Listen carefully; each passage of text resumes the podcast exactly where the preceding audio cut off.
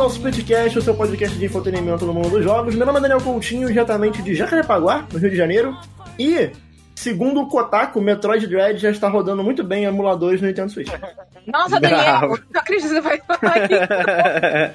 Não, tô passando Bravo. informação só. Bravo, bravo. Espanhol, eu falo de São Paulo, diretamente da casa do Bart. E como diria a famosa música, We're back, we're coming back, we're coming back to you.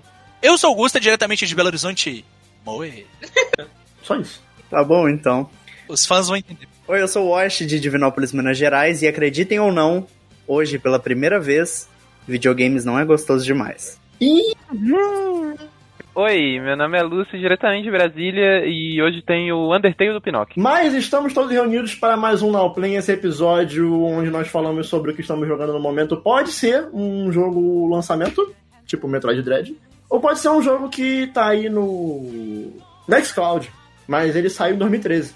Se a gente tá jogando e a gente quer falar sobre, o Now Play é o lugar para isso.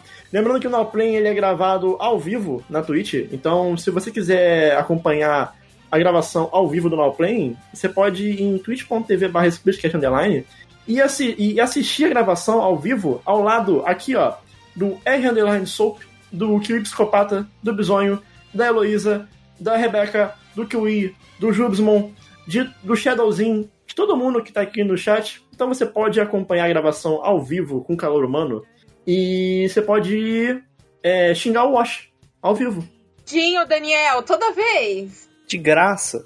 Nossa, gratuito isso. Vocês podem mandar Calma. uma exclamação Wash. O comando exclamação Wash no chat, por exemplo. Inclusive. De graça. Ih. Tá bom.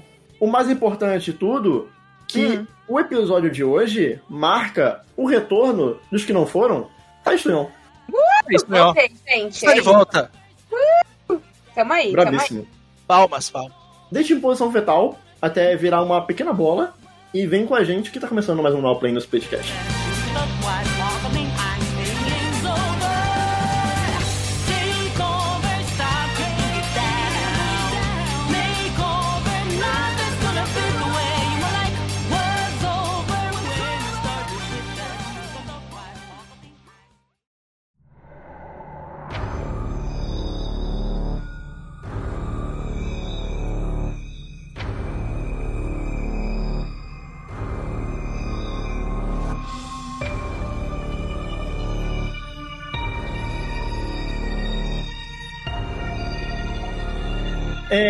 Últimos dias, eu, de uma forma não responsável, eu estive jogando Metroid Dread e. Só fazer um adendo. Oi, Não- pode. Responsável mesmo, né? Então, eu zerei. Eu zerei em dois dias. Mas não é tão grande. Gosta sim, gosta sim. Foram dois dias intensos. Foi. É. Assim, não é, não é tanta coisa assim também. Assim, é, eu, eu zerei acho que em 10 horas e alguma coisa. É, eu peguei dois dias que eu tava ali de bobeira e, e fui embora. É, eu ainda não fiz 100%, mas eu já terminei a história, já peguei todos os poderes, já peguei. já explorei todas as áreas, né? Ainda tem algumas coisinhas pra explorar ainda, pra pegar todos os itens. E essa foi a primeira vez que eu joguei Metroid na minha vida. O que era um erro, um erro gamer, um pecado gamer. E, e assim, a, a gente todo mês aqui a gente faz reunião de pauta pra decidir qual vai ser o próximo tema do episódio tal. E aí sempre rolam, um, ah, vamos fazer um sobre Metroidvania. E aí eu fico tipo, pô, cara, beleza, eu joguei. Eu Daniel joguei sempre vários barra jogos. Metroidvania, gente, só pra vocês saberem. Sabe o que é? Tipo assim, ó, eu joguei vários jogos nesse estilo de exploração plataforma 2D, tipo Hollow Knight, Ori, mas eu nunca, jo eu nunca tinha jogado Metroid. E nem eu só Castlevania, joguei- né? Não, eu joguei os Castlevania do Nintendinho, que nem era, tipo, nesse estilo Tipo, do né? Jogo é de fase é, normal. Pois é. E...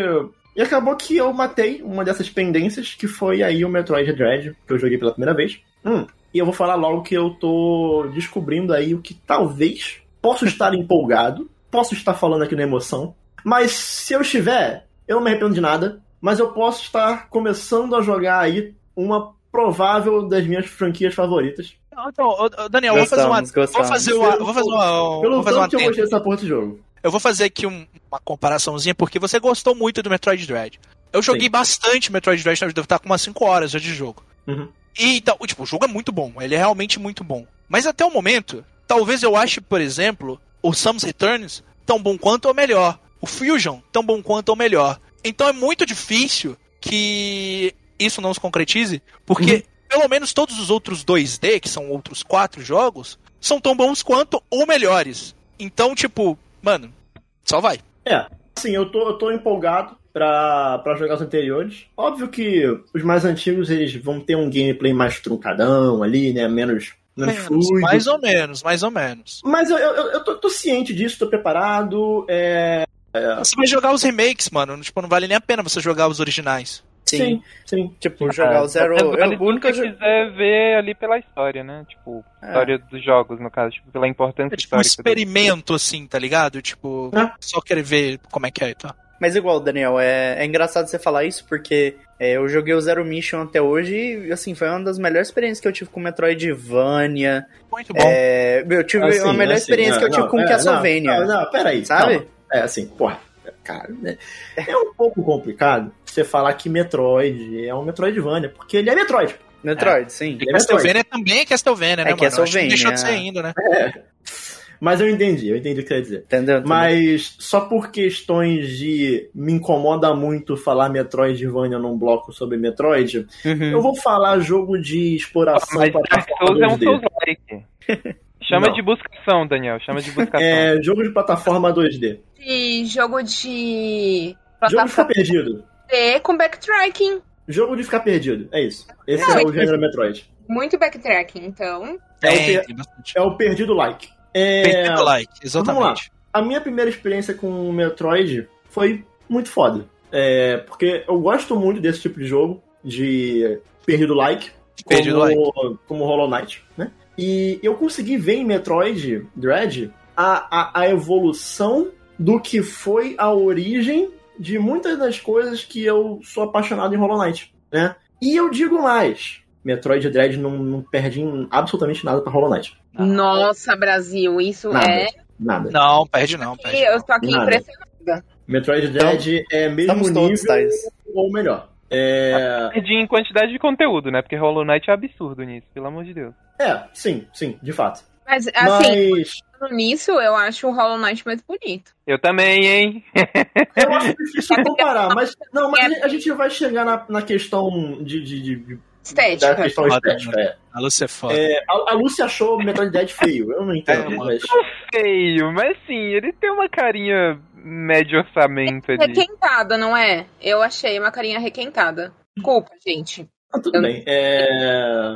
Sonha esquentada, né? Sobre, sobre a história, sobre a história do jogo. É, eu consegui pegar legal a história, mesmo não tendo jogado os anteriores. É, eu tomei spoiler do Metroid Fusion, que tem uma coisa ali do começo do Metroid Dread que é. Não, é literalmente, o final do Metroid É. Fusion é, tipo, explicado no início do Metroid Dread. Sim, porque tipo tem acontecimentos no Fusion que precisam ser explicados para que você entenda o Dread. E aí É, o jogo ele já te dá um né? spoilerzinho. Mas também não é- não é como se fosse estragar sua experiência, assim, sabe? É, eu sinto que eu não. Eu joguei Metroid Dread, foi o meu primeiro Metroid, e eu sinto que eu não perdi nada. É, a história do jogo é ela é história, bem... né, mano? É sobre exploração, cara. É, então, assim, a história do jogo é bem simples. É, eu tenho certeza que deve existir uma lore, e, tipo, se você correr Sim, atrás, tem, coisa tem, pra caramba. Mas o conceito da história é bem simples. É, envolve a Samus, Samus Aran, é, a Federação Galáctica, os Metroids e os Zex. São os parasitas Zex. Citas. E a partir do momento que você entende o papel de cada um no rolê, fica mais fácil de compreender o que está acontecendo na história. É, porque só, a história ela rola com a Samus, ela tá na nave, e ela recebe um comunicado da Federação Galáctica avisando: ah, ó, os parasitas X, é, eu- foi visto um parasita X no planeta ZDR. E esse parasita ele põe em risco a civilização da galáxia. Né, E aí nisso eles enviaram sete robôs é, que eu vou chamar de M. É o MMI, mas eu não vou ficar falando MMI, eu vou falar Pelo M. de Deus, você é brasileiro. Você é de Jacarepaguá, M, M, M, pô. E mandaram sete robôs M pra investigar o que rolou nesse planeta, mas aí esses sete robôs eles desapareceram, perderam comunicação com a Federação, ninguém sabe o que aconteceu, e, e por algum motivo só a Samus pode combater esse Parasita X. Eu não vou explicar porque é spoiler do Metroid Fusion. Se você já for jogar o Dread direto, você vai acabar tomando esse spoiler do Fusion. Mas se você estiver jogando o Fusion, então não, vou falar até porque não, não, faz tanta diferença assim. O importante é, só a Samus consegue enfrentar os Parasitas X.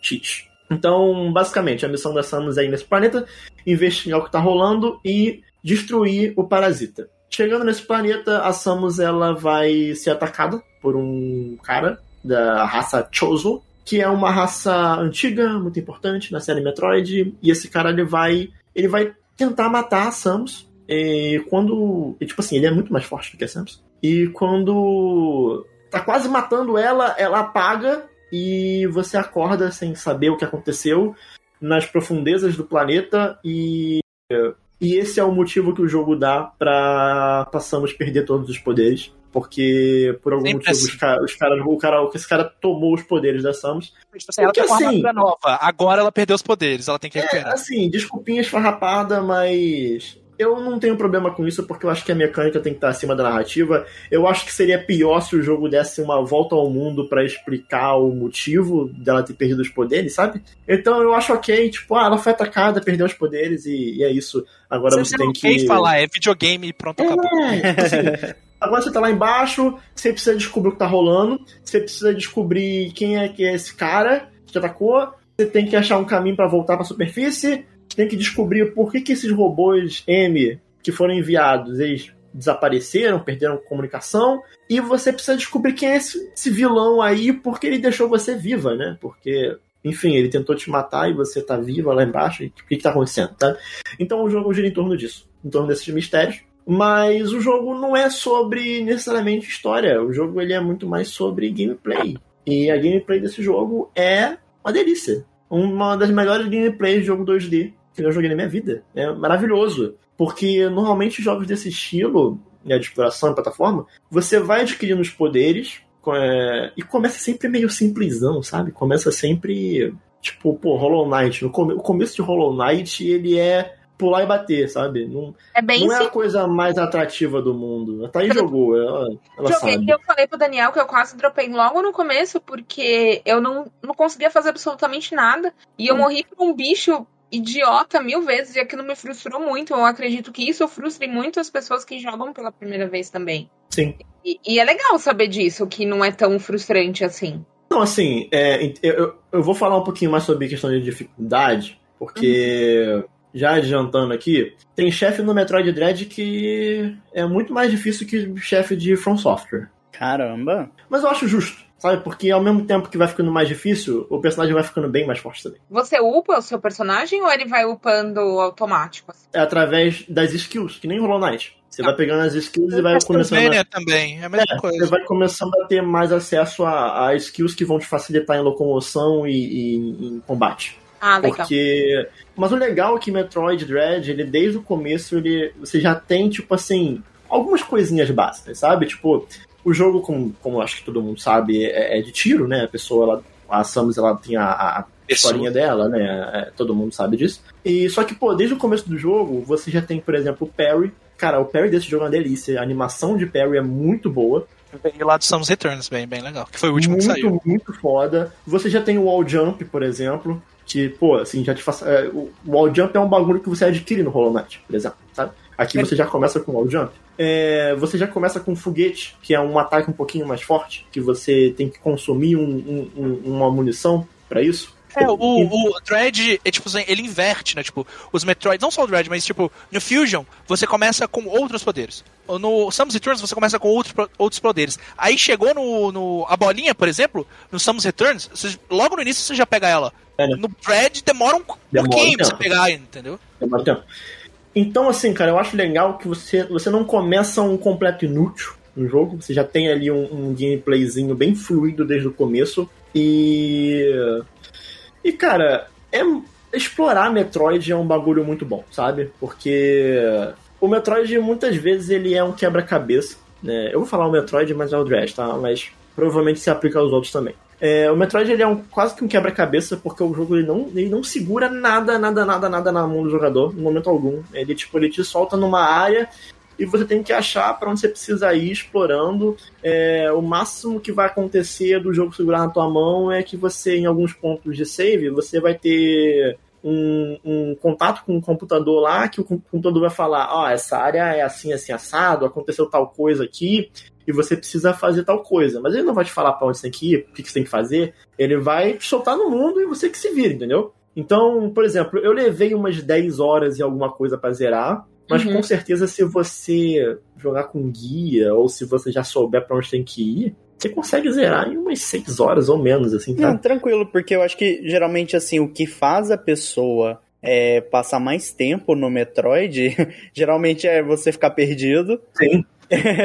e você não ter, tipo, barramento da, da próprio, do próprio jogo, sabe? Você não ter o, o upgrade ou a transformação da Samus lá específica, o, tipo, o que tipo te faz passar da área, né? Sim. O isso, isso. que vai te fazer passar da. Isso, isso, isso, isso. Exato. É uma coisa legal falar que, tipo, que isso vem muito do, do que Resident Evil se propõe, que não é poder, mas às vezes você precisa de uma arma ou de uma munição lá, sei lá, uma bomba pra passar de certo lugar. No Castlevania tem muito disso também, às vezes você pra alcançar outro lugar você precisa de um poder que você vai pegar.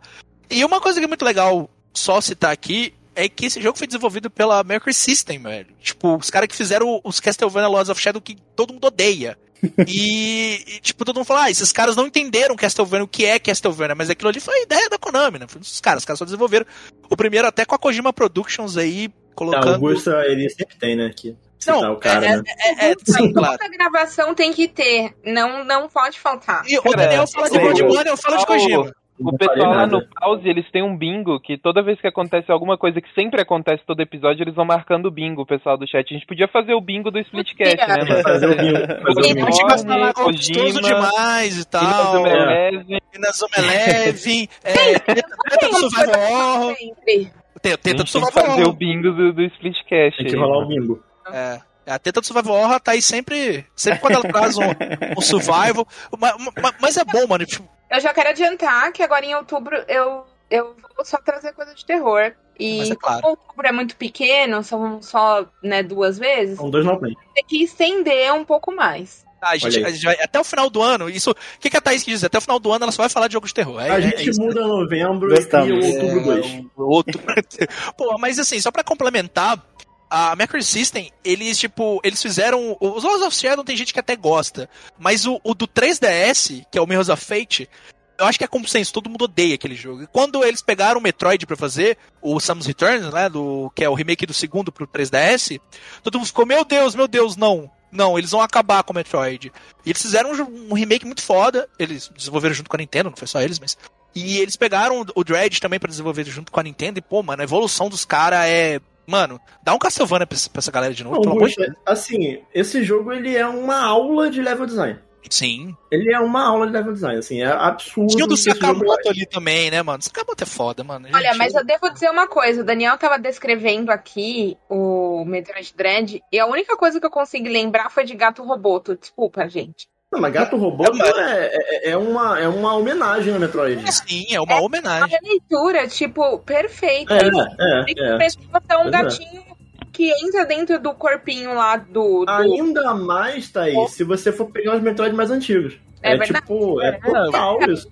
Mas assim, eu lembrei disso e lembrei muito também de Evangelion. Não tem como não lembrar, desculpa. De Evangelion, Thaís? Eu lembro de Alien. Eu olho mas, pra Metroid e eu lembro de Alien. Onde, onde, Evangelho, onde? Eu não sei, porque, tipo, é, é Samus que chama, né? Uhum. Samus. Me parece o boneco do Shinji.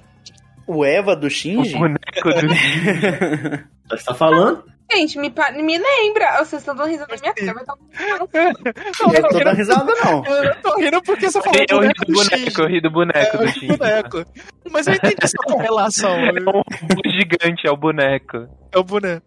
Mas, ó, é, esse jogo ele é uma aula de level design, ele é fudido de bem feito. É, uma crítica que eu tenho é, em relação ao mapa do jogo é em relação à customização do mapa. É, eles tentam fazer algo que está muito na moda, né? Que é você poder customizar seu próprio mapa. Só que eu não acho que os pins que eles usam são muito bons. O Gustavo acho que pode falar um pouco melhor, que ele manja de design, mas Senhora. eu não, eu não acho, eu não acho muito intuitivo é, o, o pin específico. Eu sei que o Gustavo não curte tanto o mapa, é, o, o, o mapinha, mas eu, eu até gosto do mapinha, eu consigo Ele me, é me achar bem. O, o, o mapinha, ele é bonitinho. Depois de um tempo você se acostuma.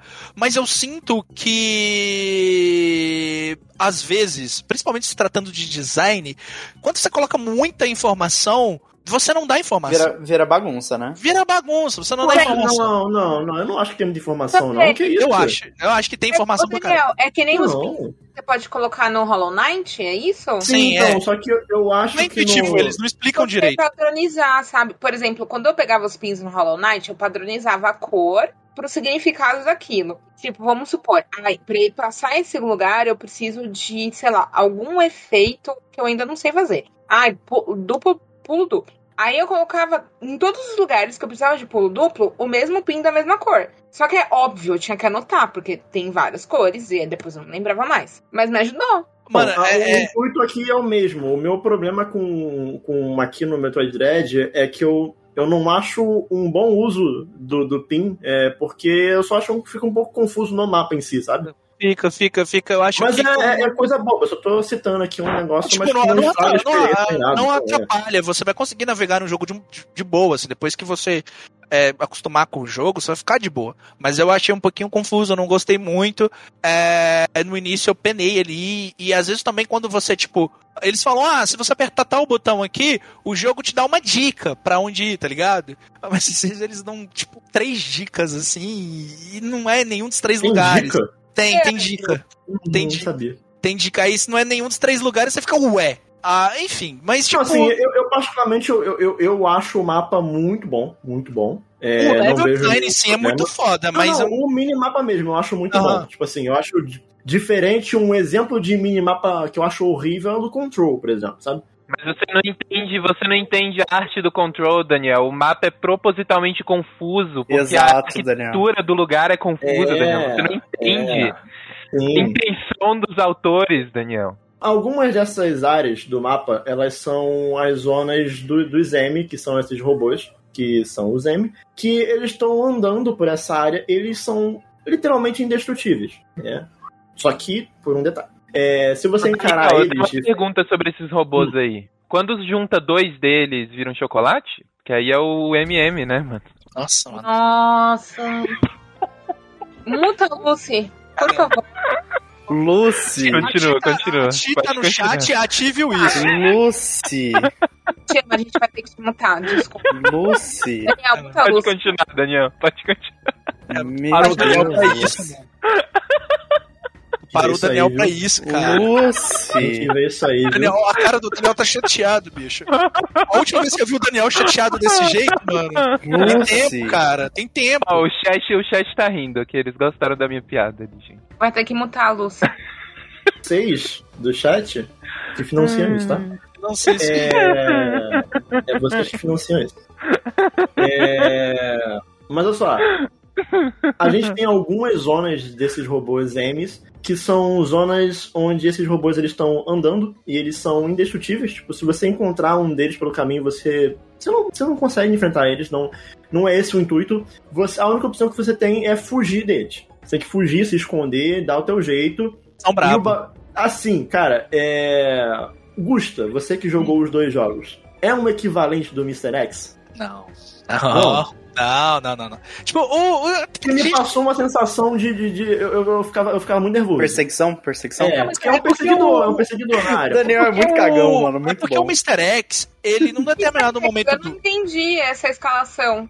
Não, é porque, tipo assim, o. Você é o- perseguido por uma Assim, eles. Só que a parada dos M's é que eles te perseguem em uma determinada área onde eles estão. Sim. Não, Nas outras. persegue o tempo inteiro, filho. Exatamente, o Mr. X, no- É. desde quando ele aparece no jogo, Não, eu a- sei, eu sei, mas eu tô falando dentro dessas áreas, entendeu? sensação. A sensação, não, eu não acho. Eu não acho. Eu tive mais uma sensação de puzzle mesmo. É Uhum. tipo, eles não. O Mr. X, ele. eu Acho que funciona como um puzzle às vezes mesmo, porque você tem que ficar dando olé nele. Uhum. Mas o, o. Mas os M's, eu senti que a função deles não é ser um- só um Stalker, assim, tipo, Sim. o Mr. X, além de te aterrorizar. ele serve como puzzle. Os M's eu não sei, eu não sei se era a intenção deles. Eu não, não Eu, eu achei interessante isso que você falou dos M's serem um pouco de puzzle, porque realmente, assim, é, eu não vou falar quais, tá? Eu acho legal que você que vai jogar pela primeira vez você descubra sozinho. Mas os M's, eles têm, cada um tem habilidades diferentes. Então, a primeira vez que você vai lidar com um desses robôs, você vai montar a sua estratégia para conseguir passar por ele e sair daquela área. É, Mas se você for tentar usar essa estratégia no M seguinte, não dá certo porque ele tem uma outra habilidade que meio que esse teu plano vai, vai, vai pro saco, entendeu? Sim. Não vou falar como, mas eles têm habilidades diferentes. O que é Oh. muito maneiro você ir descobrindo com essas habilidades. É legal, porque aí são cada, cada momento você precisa realmente reaprender uma coisa nova. Sim. E por- Até porque, Thaís, você vai ficando consideravelmente mais forte, é, tanto em combate quanto em mobilidade pelo terreno. Então, não faz sentido você usar o mesmo inimigo o jogo inteiro, porque fica aí algo monótono, sem graça, chato. Depois que tu pega a manjar. bolinha, depois que tu pega a bolinha, você entra em qualquer lugar, quase. Tipo, é, É. é- é bem difícil, assim, tipo, você não ter acesso a, a um lugar depois que você pega a bolinha. Mas, ó, Daniel, eu vou te falar uma coisa. Eu acho parte da luta contra os M's meio repetitiva, assim, tipo, eu não lutei contra todos, mas Ó. meio que a conclusão foi igual pra dois, embora o é- processo não seja. Esse é, esse é o meu ponto, Gusta. Esse é o meu ponto. É, a única coisa que eu não acho tão legal é a forma como eles fazem a resolução das áreas dos M's. Porque Ah. pra- a única forma de você derrotar um M é através da energia única, que é uma energia muito poderosa que você dá um tiro muito foda. E a forma de você obter essa energia única é você chegando na, na- no Central Unity, que é uma É, área específica daquela área do né? M. E aí você tem um sub-boss que é um. É, Pra quê? Pra quê aquele sub-boss, né? Não serve, cara. Tipo, o sub-boss, ele, tipo, é muito fácil. Ele é um, um E é a olho mesma coisa. e ficam voando uns mísseis na tela e você fica, tem que ficar tirando no olhinho. E tipo assim, E só isso, é, é só isso. É, eu, eu tenho um problema com algumas boss fights desse jogo, que tem al- alguns boss que se repetem é, de algumas formas. Que tem um boss, por exemplo, que você enfrenta três vezes o mesmo boss, com algumas coisinhas a mais no moveset, ou ele um pouquinho mais rápido, ou ele. Porra, isso aí é complicado, hein? Tipo, Eu eu, eu não- espero, eu espero isso de um jogo que tenha, sei lá, 40 horas e você vê que boa parte do conteúdo tá lá pra encher linguiça, Não. mas, tipo, porra, Assim, o jogo tem 8 horas, saca? Tipo, Não, assim, ó, entenda, entenda. Existem boss fights únicas que são maravilhosas. Muito boas. Tem boss fights muito boas. Muito, muito, muito boas. As boss fights únicas desse jogo são muito, muito É, tipo, boas. Cara, você Mas quando é- você enfrenta o primeiro chefe mesmo, cara, a, a luta contra maneiro. ele já é maravilhosa, assim, tipo, já é muito boa, assim, já é tipo nível. Não Eu não esperava Dark aquilo. Eu não esperava aquilo. Eu não esperava mas é aquilo. boa, é boa, tipo, Eu- é boa, é boa mesmo, tanto que eu me surpreendi com algumas boss fights de Dark Souls Devil May Cry 3, por exemplo. Uhum, uhum.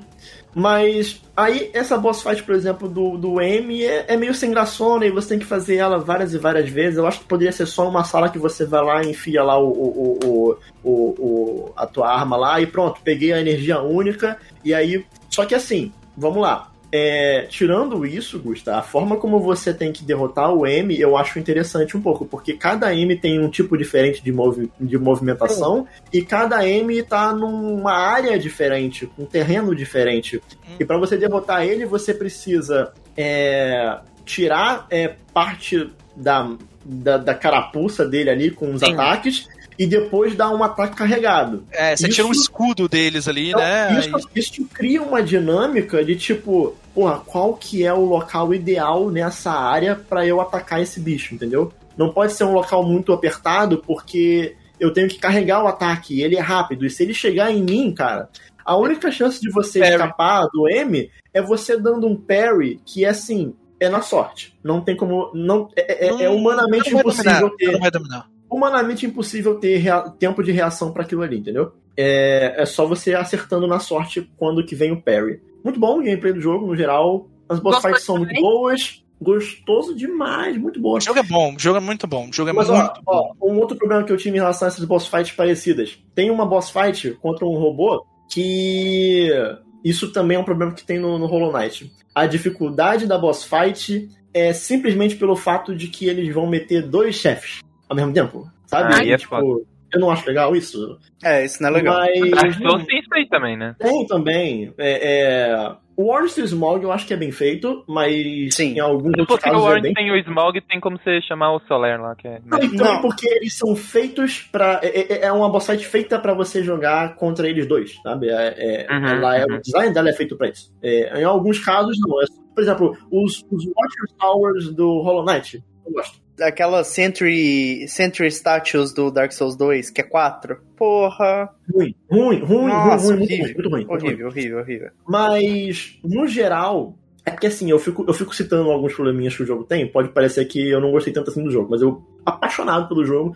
Tirando esses defeitos que eu citei, eu citei todos os defeitos pra mim que o jogo tem. O resto é, tipo, impecável, sabe? É, Literalmente, literalmente os mesmos, os- as mesmas críticas que você tem pro Metroid Dread eu também tenho. São, são exatamente essas críticas. E eu acho que, tipo, nenhuma delas tira o brilhantismo do jogo. Só acho que em Não. alguns momentos. Eu só acho que em alguns momentos, tipo, não é que faltou criatividade, mas é que é um jogo tão criativo em alguns momentos, assim, em termos de level design, de luta contra chefe, que quando você vê uma repetição, você fica, putz, mano, vocês estavam Então. indo tão bem, sabe? É isso, é isso, é isso. Tipo assim, tu tá lá jogando, e aí tu tá, caralho, jogo nota 10, nota 10, nota 10, nota 10. Aí tem uma hora que, putz, isso aqui tá meio 7, sabe? Aí depois É. volta pro 10, sabe? Então. Por isso que É. o 8 é, o- é o meu parecer até agora. Hum, não, eu dou mais. É. Pra encerrar, tirar, ó, trilha sonora incrível, impecável. foda, É, foda, toda a foda. ambientação do jogo é muito foda. Sempre. É, traz aquela sensação de que é um lugar meio. E é, é desolado, é uma coisa de Alien. cara. É uma coisa de Alien, mano. É um bagulho foda. não amigável, sabe? É, É, muito muito, muito da hora. E, e eu fico feliz de ver um, um jogo AAA de plataforma 2D. É, a Nintendo é uma das poucas empresas que investem em, em AAAs de plataforma nesse estilo. O que já vou entrar na questão do preço, é, levando em consideração o é escopo complicado. do jogo, eu acho que ele podia ser 40 ou 50 dólares. Porra, tô 40 nem- ou 30 Não tô nem. Não, não, não, não, não. É 40 ou 50 ainda 50. pra mim. cara, hein? Não, 40, não, não. 40, 40 Mas é assim, o eu ideal. acho que. Porque eu sinto que ele tem uma carinha de jogo de 3DS HD. É assim, Sim, eu não joguei o, o, o, o, o Sim Metroid. eu, eu, eu concordo um pouquinho com a Luz nesse sentido. Ok. Eu, eu, tenho a, eu tenho a sensação de que, tipo, eu não colocaria ele até como um AAA, não, o que não é um problema. Eu, eu, eu acho que ele fica no médio orçamento ali, mas não é um É, eu problema. vejo ele. ele como um jogo de médio orçamento. Eu não, também. eu não acho um problema. Inclusive, inclusive, eu acho que tem que ter mais jogo de médio orçamento. Eu acho que tem, todo O que problema é você cobrar com- preço de jogo cheio pra médio orçamento, né, cara? É uma coisa entra- que eu e a Lúcia, a gente problema. sempre. Uma coisa que eu e a Lúcia, a gente sempre conversa sobre o Nintendo Switch é que eu acho muito legal que existam esses jogos no Nintendo Switch e eu acho que esse tipo de jogo tem que existir em toda a plataforma. A questão é que às vezes tem alguns jogos, não tô desmerecendo um jogo, muito pelo contrário. A questão é que eu tenho a sensação de que alguns jogos que na época seriam jogos para 3DS, e agora que a gente tem um Switch que é um console híbrido, então ele é tanto um console de mesa quanto um portátil, é que É, tem o alguns jogos. Pokémon. Ele saiu com Pokémon. escopo de 3DS, com visual de 3DS, Sim, custando o preço de jogo de Switch. Aí é Mais uma complicado. vez, isso não faz o jogo ruim. Eu, eu sou a Não, favor não. de ter mais jogo assim. Tem que ter mais jogo assim, sabe? Eu acho que a Concordo. Sony devia fazer isso, acho que, a, que o Xbox também devia fazer isso. Então, tipo, ele não é feio, o Metroid Dread. Eu acho ele bonito. Eu acho ele bonito. Eu só tenho a sensação Eu- de que é um jogo de eu- escopo tátil, assim. Eu, particularmente, acho um dos jogos mais bonitos do Switch. Bonito, eu acho, eu acho bonito também. Eu acho bonito. Entendeu? Eu assim, É que, O é que beleza não tem a ver com, com o orçamento, né? Não tem a ver com o preço do Não, jogo. então, mas eu não tô falando, não tô falando de gráfico, eu tô falando de Sim, bonito. sim. É, De bonito. Sim, o, que, o que lotou o meu, o meu, meu cartão de memória de print e vídeo desse jogo, eu tive Eu que fazer, bastante. eu tive que jogar backup pro, pro PC porque tava lotando já o meu, meu, Sim, meu, meu HD ali. E isso porque o Switch nem deixa gravar muito, né, mano? É... É, Metroid Dread, ele é foda. Eu vou rejogar provavelmente pelo menos mais uma vez esse ano. É, Tem que jogar, porque o fator replay em, Metroid é muito grande. não, Sempre- e quando você zera, libera o modo hard. Então eu quero jogar no hard. Meu Deus. Gamer, E- gamer. Ele é gamer. Ah, é porque eu já. Porra, né, não, já- não tem hard liberado desde o início? Não, só quando você zera. Aí eu tô triste. Mas é um nível de desafio que eu acho que já vai te agradar já. Então, acho um jogo muito foda. É... é, Tô ansioso aí pra jogar os próximos Metroid. Com um dos melhores do ano fácil. Tranquilo, tranquilo.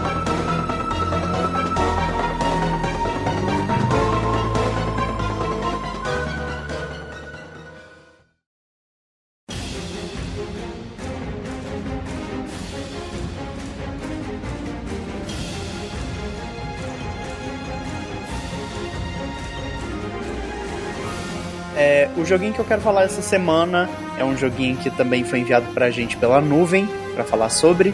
Lindíssima, maravilhosa nuvem. E, bom, esse joguinho é um jogo que eu tenho acompanhado já tem um tempo. E eu tava ansioso pro lançamento, que parecia bem promissor, que é o Astria Ascending, que a nuvem enviou pra gente. Esse Astria Ascending, ele me chamou a atenção por causa do, do visual do jogo.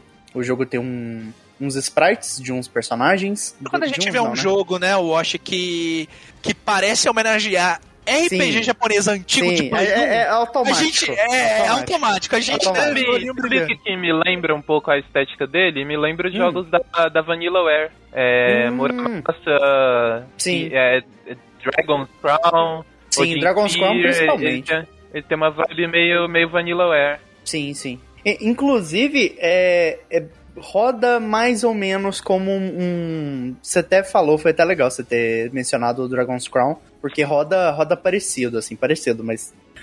eu vou chegar lá, não, não, não chega a ser tão bom assim. É, mas bom, esse jogo tinha me chamado a atenção por causa dos sprites lindíssimos, a arte do jogo é muito, muito bonita. E também na questão é, que ele me chamou a atenção, um dos escritores do que trabalhou na, na história do game foi o. Eu não lembro o nome dele, mas é um escritor que trabalhou em Final Fantasy VIII, em Final Fantasy X e. O Nojima? Foi, foi. Tá, mas E isso o- é bom ou ruim? Não entendi. Então, O, o Nojima escreveu o roteiro, o melhor roteiro de Final Fantasy pra mim, né? Que é o 7. Era Ele escreveu o indício. sete também, Era bom ele É, ele, ele ajudou a escrever o 7. Então. Sim, ajudou a escrever o 7.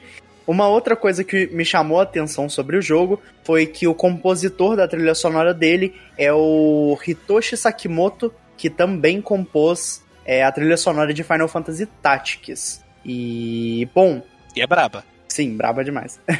o jogo ele basicamente conta a história da Ulan, que é meio que a protagonista do game, é quem estampa a capa dele também. E essa Ulan, ela tem vários companheiros, que são os cavaleiros de uma, uma cidade chamada Harmonia. E acontece que esses cavaleiros, junto com a Ulan, é, eles são chamados de demigods, ou semideuses, eu acho, porque o jogo, o jogo tem a localização PTBR, mas eu joguei ele em inglês. E esses demigods, basicamente, eles são é, idolatrados por essa cidade, por esse reino. Tipo, tem é, várias bandeiras hasteadas com fotos deles e tudo mais.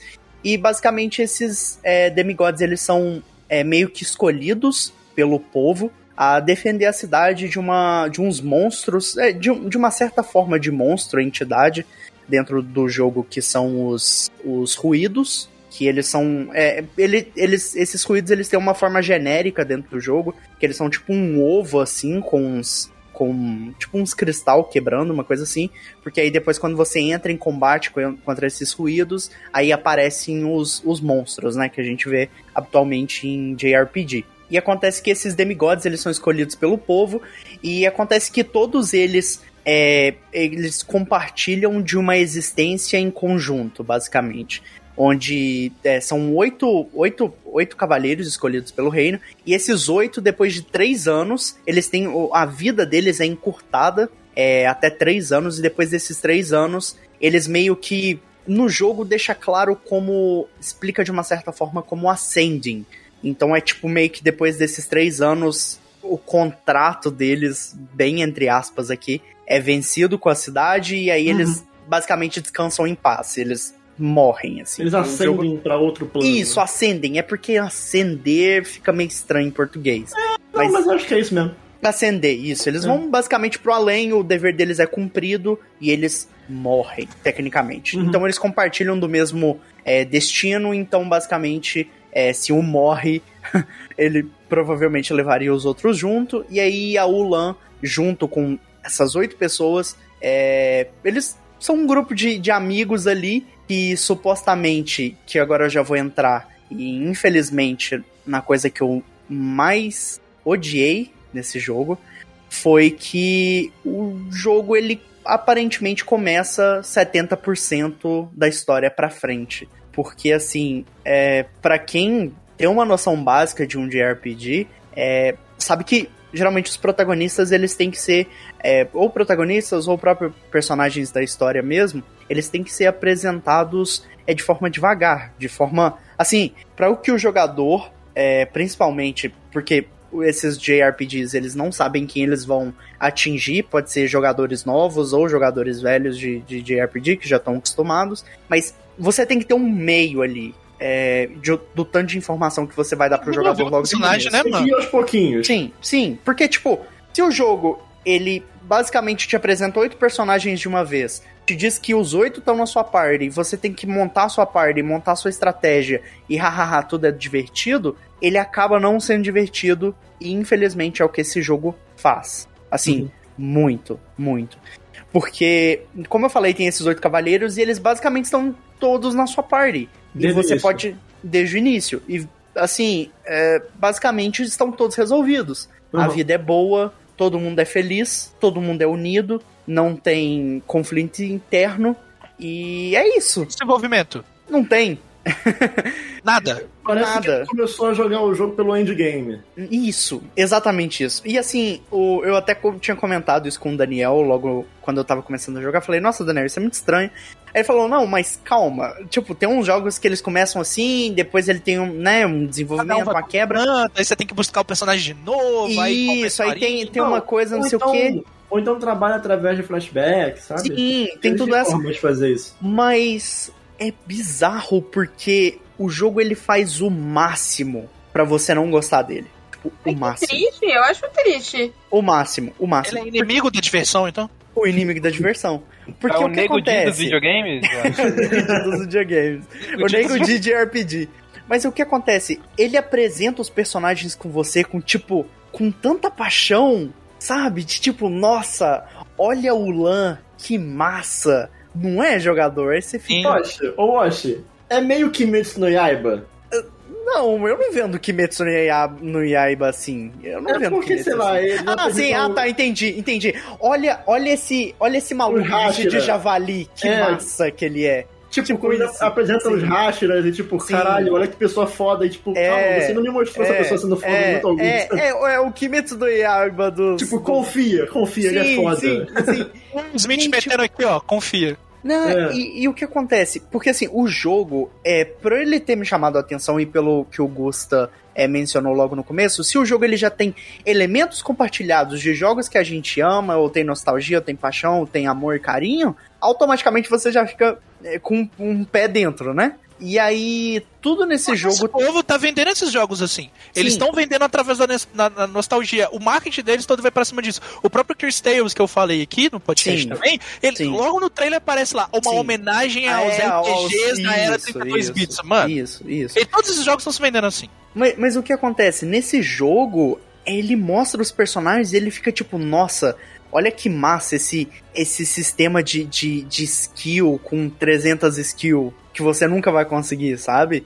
Ele te mostra os personagens e fica, nossa, olha esse personagem com essa armadura, olha esse personagem com essa espada, e você fica tipo, beleza, mas vamos lá, história, desenvolvimento, trilha sonora, e, e o jogo ele faz tipo de tudo assim pra, pra você não jogar ele, porque você vai no primeiro diálogo, o jogo é instantaneamente desinteressante, sabe? Tipo, você conversa com um NPC, ele não fala nada com nada. E, e os diálogos é tipo. O jogo ele é muito truncado, porque não rende. Você não consegue ir pra frente nele. E, e, assim. E aí, beleza. Aí você vai e, e vai passando por tudo isso. Aí, assim. Foi muito difícil eu passar pelas primeiras horas do jogo. Assim, eu queria muito, muito jogar ele mesmo. É, eu já queria até. Uma já finzão, né? Eu lembro que você tava finzão de Sim, sim. Nossa, eu tava muito animado pra ele. Inclusive, eu já queria deixar ressaltando aqui a parte que eu mais gostei do jogo, que foi a trilha sonora. A trilha sonora do jogo, assim, excepcional. Excepcional, assim. O, o, o Melhores do compositor... Não, assim. Tales of Arise tá aí, né? Não, não, Então- não. Uma das melhores do ah, ano. sim, uma das melhores, sim, sim, isso é verdade. Eu, eu inclusive, é, enquanto escrevi a minha pauta, eu tava dando uma, uma reouvida na trilha sonora e, assim, excepcional. E, e é mu- muito bizarro porque o jogo ele tem uma roupagem linda, ele é um conjunto de elementos de coisas boas, só que ele nem chega a ser muito do mesmo, porque eu acho que se ele fosse muito do mesmo, ele seria bom. Porque é só genérico. É só é só uma pessoa que tipo, assim, eu não sei qual a história dos devs, eu não sei o que levou eles a fazer esse jogo. E como eu disse, o jogo é lindíssimo. Eu imagino que teve gente que colocou muito amor e, e carinho nesse jogo. Só que acontece que eles parecem que eram tão fãs de Final Fantasy, tão fãs de, de Chrono Trigger, de Chrono Cross, que eles não conseguiram achar a identidade do jogo. E, e o jogo uhum. se frustra com isso. Porque é, é, é, aquele dilema de ninguém vai gostar de uma pessoa. É, no caso vida real que eu tô falando aqui, ninguém vai gostar de uma pessoa que tem dó de si mesma. E esse jogo é, ele tem dó de si mesmo. Ele, ele fica tipo, olha para mim, eu, eu pareço Final Fantasy, mas não é Final Fantasy. Ah, mas quem é você? Ele também não sabe, e você não consegue achar a resposta Caralho, disso. é o Greta Van Fleet dos jogos. o Greta Van Fleet dos jogos. Puta não é? merda, é? essa foi a melhor analogia possível. Parabéns. Não, mas olha só, muito do que hum. o Wash tá falando me lembra muito de quando eu fiz o review do Mortal Shell, cara. Tipo, dele ser tão fã de um bagulho. De, de Dark Souls. Que é tipo, sei lá, é, é, tem uma boa intenção ali, mas na hora que tu vai não. botar na prática, não. Sei lá, assim, não dá liga, sabe? Assim, é, é difícil você é, se espelhar em uma grande franquia e tentar conseguir uma identidade original. É muito difícil, sim, é muito, ah, velho, a gente, Ana, eu trabalho com referência todo dia, o tempo uhum. inteiro. Principalmente uhum. quando você busca uma carreira artística. Cara, você tem referência o tempo todo. Então, tipo, sim. eu tenho milhares de referências. Eu tenho Akira Toriyama, eu tenho Takehiko Inoue. Sim, e, sim. pô, muitas. A gente não pode ficar preso a copiar essas pessoas. Você tem que, tipo, olha, sim eu peguei um, um pouquinho aqui dessa referência, peguei um pouquinho dessa referência, mas é, agora eu tenho que colocar uma pitada minha para criar um ingrediente novo. Exato, algo que vai ser exato. seu, entendeu? É, mas então assim, você ficar replicando não dá, cara. O, o, o jogo, ele tenta criar algo original, mas você vê que ele começa a caminhar, pelo menos nas primeiras horas que eu joguei, eu joguei o jogo 5 é, horas na Steam e joguei 5 horas no xCloud, na época que tinha saído o xCloud, é, foi no mesmo dia que o jogo lançou, eu fui testar ele lá também. Ele tá lá no catálogo, sim. Tá lá no catálogo, inclusive, quem quiser experimentar o jogo. O jogo ele tá um pouquinho caro agora, porque ele oferece, então para quem tiver o, o xCloud quiser, quiser dar uma chance pro jogo, tá lá na nuvem, dá para jogar, é tranquilo, é de boa. Só que. Tá na nuvem também. Tá na nuvem também. Só que a questão é que, tipo, ele não consegue se achar e você fica. Você tem aquela sensação de tá perdendo tempo. Porque assim, eu, com todas as minhas coisas, queria muito gostar desse jogo, mas eu não consigo, porque é ruim. É, tipo, muito, muito ruim, sabe? E eu fico muito triste de falar de uma coisa dessa.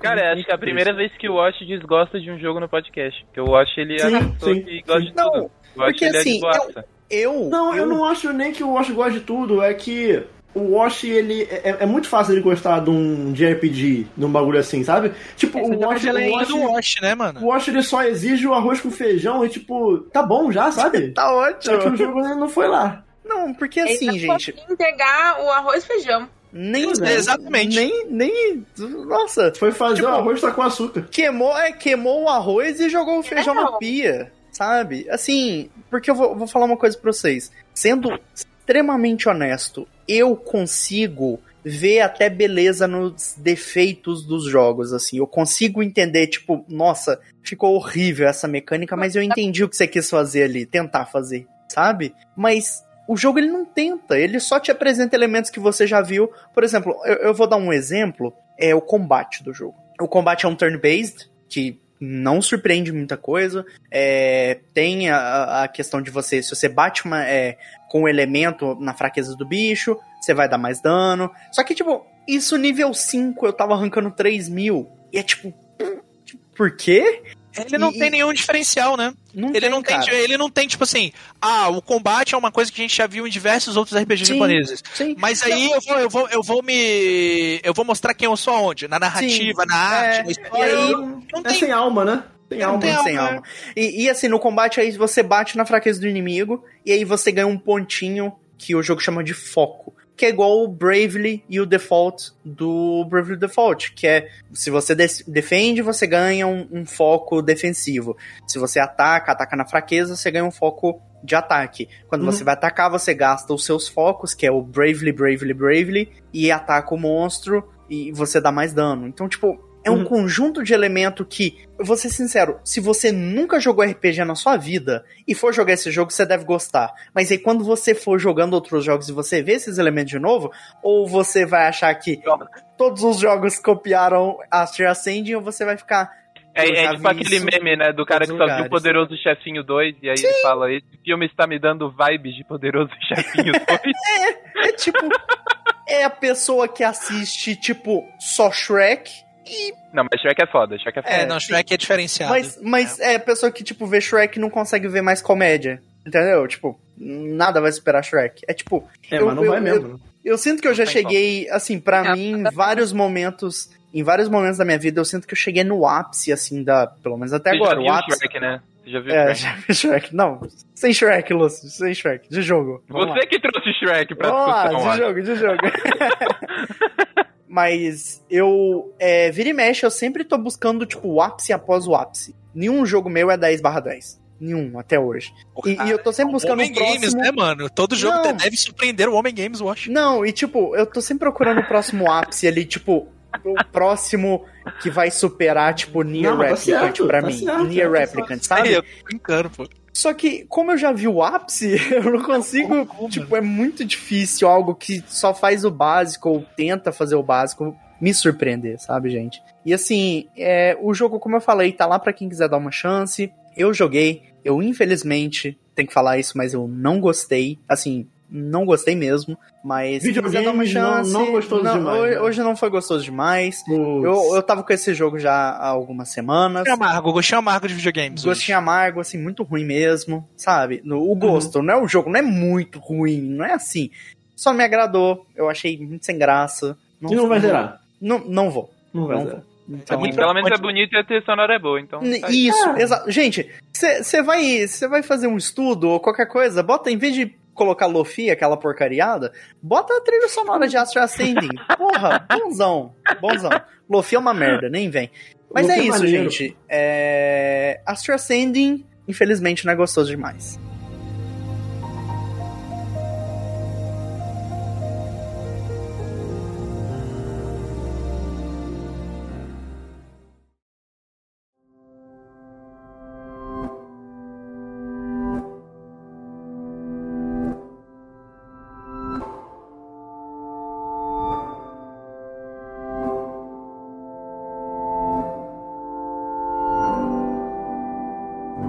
Ah, então, gente, o, o menino Wash falou aí de um RPG que quer ser um RPG antigo e que quer homenagear os clássicos e que não é bom. Hoje eu, eu vou falar do oposto, que é um RPG que ele não de, não de forma nenhuma ele quer ser um RPG clássico e, e ele é bom, que é o contrário do, do, do RPG do Wash aí, que é o Everhood. É, o Everhood, eu, eu, eu só joguei ele porque o Daniel tá me mantendo em cativeiro e me forçando a jogar todos os jogos de 2021 que lançarem, ele, ele me, me obriga, porque Certíssimo dependendo ele. de mim eu tava jogando jogo de PS2 e foda-se.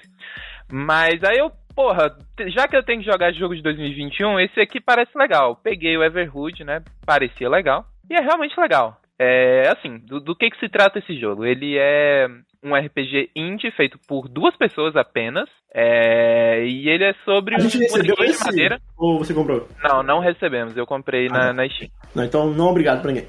É, infelizmente não. Se quiserem me mandar cópia do Switch, eu aceito, porque eu queria rejogar ele no Switch. É, mas é, ele é um RPGzinho indie que você joga com um boneco de madeira. E no início do jogo chega um duendezinho, ele rouba o seu braço de boneco de madeira. E aí você tem que ir atrás do seu braço, e é basicamente essa a história do jogo. Você é um boneco de madeira que perdeu o braço e você quer o braço de volta. É, e ele tem uma vibe muito Undertale. Em todos os sentidos possíveis, assim, tipo a- o visual dele é muito Undertale, a narrativa dele é muito Undertale, tipo, tem o- os bonecos. Por que, que vocês estão rindo, mano? O que, que tá acontecendo? Nada não. Eu acho babaca. o Watch tá mandando meme. Não quero te tá mandando não, meme de segue. novo, mano. Caralho. Esse boneco aí lembra o, o boneco lá que o O pessoal queria botar no Smash. É, Isso. parece o Gena. Ele parece, Parece pra caralho o Gena. É, então, ele lembra. Esse joguinho ele lembra muito Undertale porque toda a vibe é muito Undertale. Tipo, ele tem uma, uma história engraçadinha, e, tipo, tem vários personagens que eles têm personalidades únicas e eles fazem piadinhas. É tipo, é, mu- é muito, muito, muito Undertale. É e ele é tão fofinho, fofinho Undertale. depressão? Fofinho depressão? Cara, é um pouco, é um pouco, é, É. um pouco. Fofinho depressão. É Obrigado. Fox.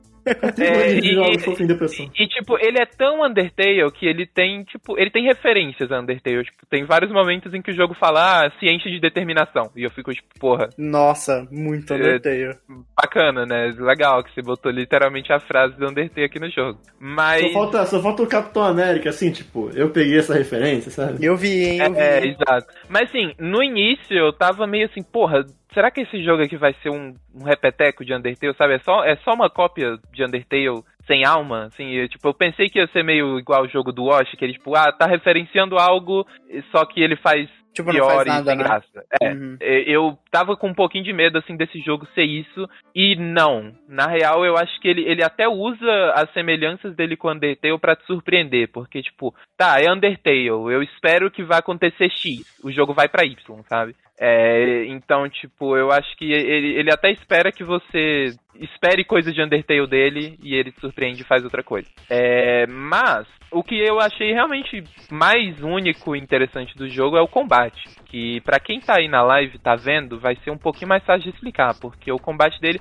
é, é, é diferente. Porque ele não é exatamente um combate, ele é tipo um. um- Lembra quando saiu o Disc Room e eles falaram que era um Dodge, alguma coisa, eles falaram, eles criaram o nome do gênero, que é Sim, um jogo sim. de desviar. Eles criaram o nome do gênero que é jogo de desviar. O Everhood, ele é um jogo de desviar, porque o que rola é que os inimigos, eles meio que vão atirando coisas em você e você tem que desviar dessas coisas. Só que o Tem, lance um, tem uma boss fight do Crash 4, eu acho que é assim. Eu vi a Thaís jogando uma vez. É é uma eterna boss fight do Crash 4. É, só que, só que o lance é que ele tem um elemento ali de jogo de ritmo, entre aspas, um jogo meio musical, porque os inimigos, o os poderes deles é tipo, é, é- é de acordo com a música. Então, tipo, eles estão tocando uma música, por exemplo, tem um sapinho que toca um banjo, e aí a música dele é um banjozinho, e aí a- as, as coisas que ele atira em você são em formato de nota musical e elas vão de acordo com o ritmo da música. E meio que toda a parte visual dele, assim, tipo, a, a grid dele, né, a forma como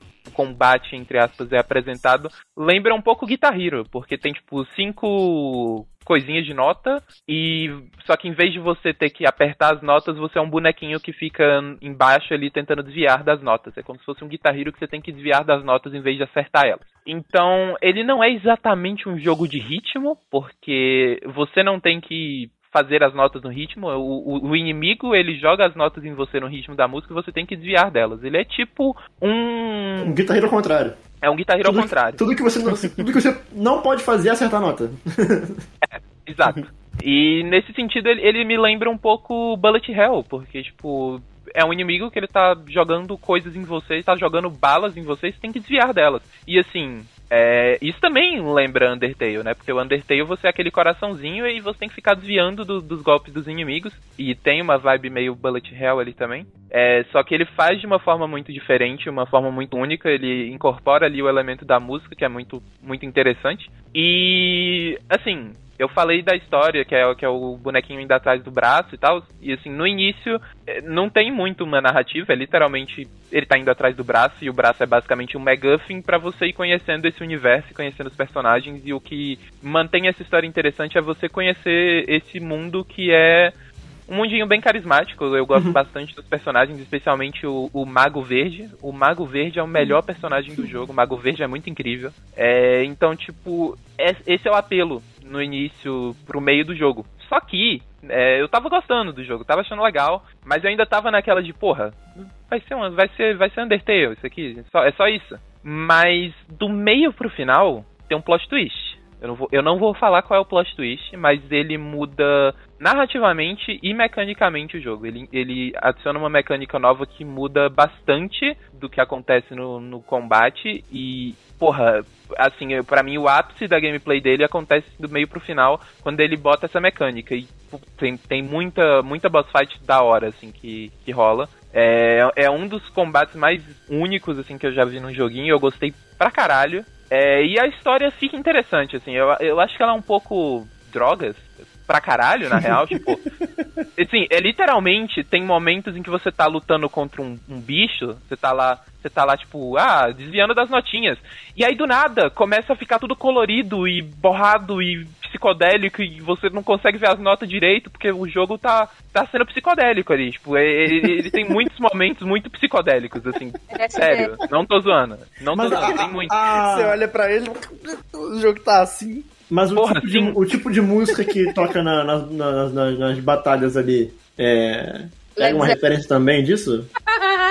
Ou não? Sim, um pouco, algumas. É que, é que nem todas as músicas têm esse momento psicodélico, mas quando tem, a, a música acompanha, sim. Hum, legal. É, mas a, e a própria história, cara, tem uns, tem uns momentos da história que eu fiquei assim, cara, o que, que, que você tá falando, velho? O que, o que, Hum. que você está falando? Não faz nenhum sentido. Mas é uma história viajada de forma legal, sabe? Não é tipo, porra, não faz sentido, odiei. É um não faz sentido, tipo, cara, eu não entendi o que você falou, mas foi legal, entendeu? É um pouco isso. É, sobre as músicas, você tá perguntando, Daniel, é, é, é legal que, assim, eu acho que cada boneco, ele meio que tem uma música tema ali que faz sentido com o que ele é. Por exemplo, tem o sapinho do banjo, ele toca banjo. É, tem uns dois bonecos que eles são meio que irmãos, e aí... E aí eles meio que tocam juntos, e aí um deles faz barulho de guitarra e o outro faz barulho de baixo. E aí é como se eles estivessem fazendo um dueto ali de guitarra e baixo. Que fofo. E, tipo, Maneirinho, maneirinho. Cada bichinho meio que tem um estilo musical próprio ali.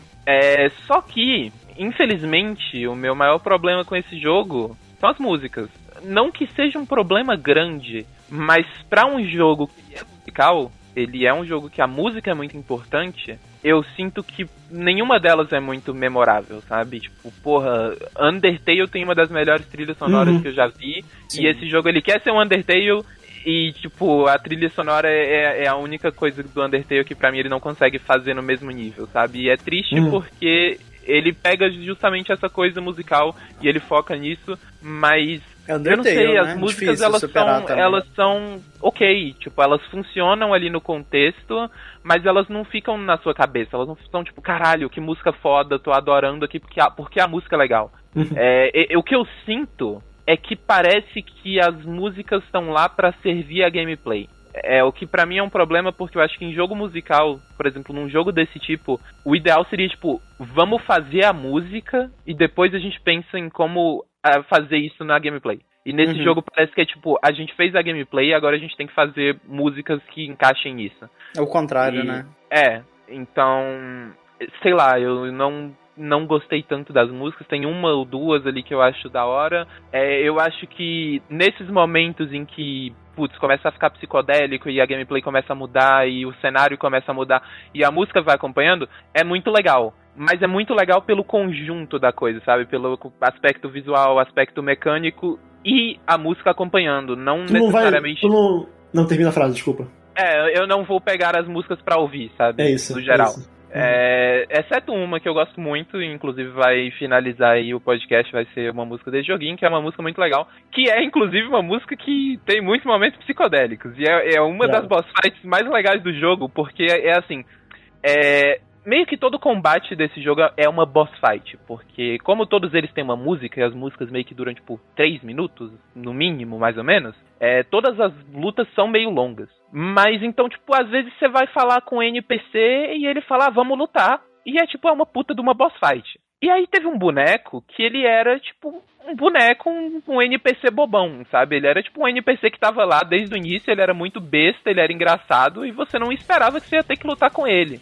E aí do nada tem uma boss fight com ele, e ela é uma das boss fights mais difíceis do jogo, assim, ele é tipo, é tipo o Sans no Undertale, sabe? Você não espera que o Uhum. Sans vai ser tão ridículo de quebrado, mas ele é. Então, tipo, essa é uma das boss fights mais da hora, e eu adoro esse personagem também, e eu adoro a música dele, que vai finalizar aí o podcast. Outro pequeno problema que eu tive, é, já adianto que eu joguei no difícil. É, e, e, esse jogo é difícil por padrão, porque eu joguei um pouco ele no normal e mesmo no normal ele tem momentos bem difíceis, assim. É, mas um problema que eu tenho é que assim, sei lá, quando você tá jogando um jogo, normalmente, não normalmente, mas existem casos em que, tipo, ah, você tá numa boss fight muito longa, tem um checkpoint ali na segunda fase do chefe, alguma coisa uhum. assim. Você volta pro meio do chefe. Nesse jogo, como as músicas elas são contínuas, não tem como você, tipo, ah, vou começar do meio da música. Que então, gostoso! Isso. Se você morrer na música, você volta pro início,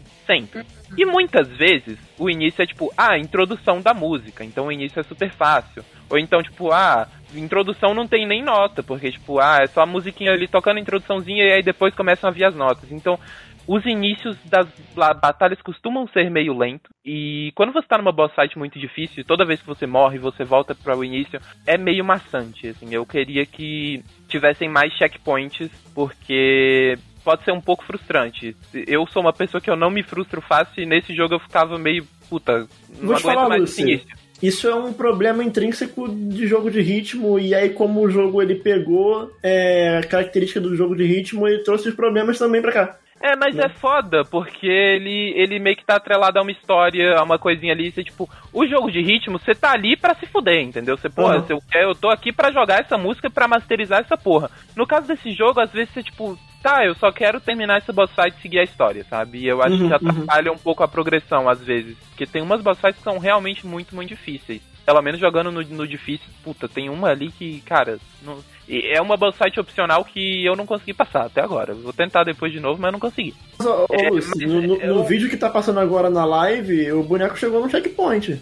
Sim, às vezes tem checkpoint em algumas boss fights, mas é. É, tá, porque acaba uma música e começa a outra, né? É muito triste, velho. Mesmo tipo, assim é é complicado. checkpoint às vezes. É tipo um vou ver e te aviso.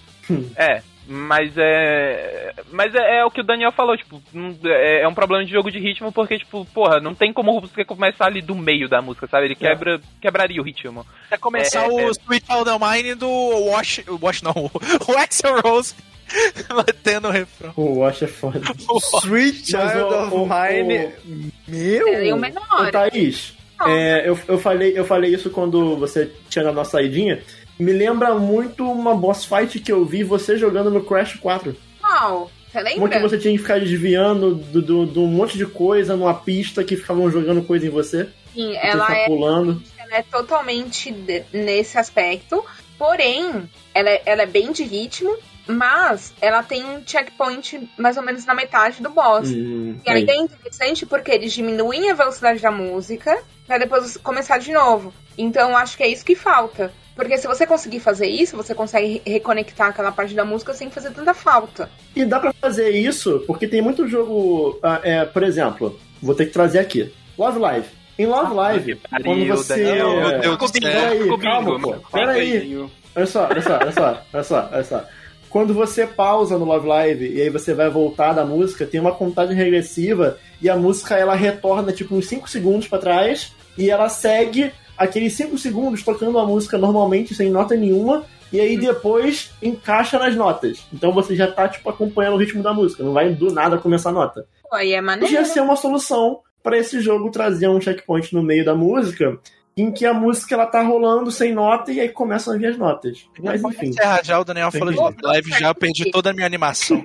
nessa, mas nessa boss, boss fight do Crash Kill que o Daniel citou, acontece exatamente isso. A música ela volta um pouquinho e aí você começa a fazer o que tem que ser feito. Porque o cara tá numa bateria. E aí você tem que ir lá quebrar ele, sabe? Tipo, é bem legal. É, mas no geral isso aí me incomoda porque, tipo, putz, tinha vários boss fights ali que. Tipo, né? Os dois primeiros minutos da música eu já fazia assim de olho fechado e eu só tinha dificuldade no último minuto e eu tinha que passar sempre pelo início da música para chegar lá. E era um, um saco. É, mas... É, mas isso para mim não, não tira é, a graça do combate, porque, putz, é, é, um combate muito, muito, muito legal, que assim, ele começa muito simples, e, é, mas ele nunca fica repetitivo, porque ele vai introduzindo sempre mecânicas novas, ali tem tipos de notas diferentes, tem tipo, ah, tem uma nota que você tem que pular porque ela é muito longa, ou, ah, tem uma nota que você não consegue pular porque ela é, tipo, longa na, na diagonal, então você tem que sempre desviar dela pro lado. E, e aí você tem que fazer um mix-up ali de pular, é, ir pro lado, pular, ir pro lado, e você vai fazendo essa dança ali que é muito interessante.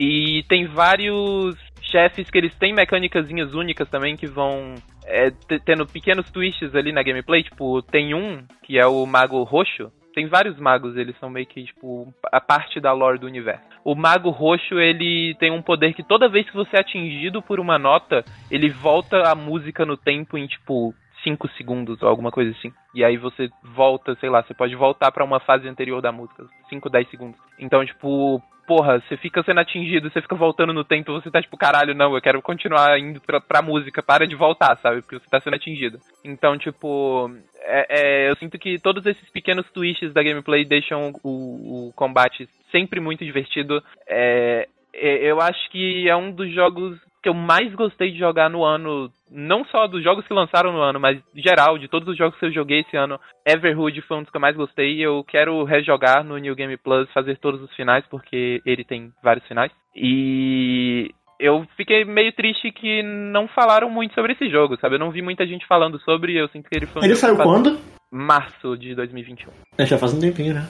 É, e ele, eu sinto que ele passou bem despercebido, assim, ninguém falou dele e, putz, assim, se você curte RPG, jogo ah, musical... Ele tem pra quais plataformas o Everhood? É, PC e Switch, infelizmente. Ah, sim. Uhum. Ele, é... ele tem mais ou menos qual, qual a duração, mais ou menos? Cara, entre 8 e 10 horas pra você ah, fazer show. É okay. um final.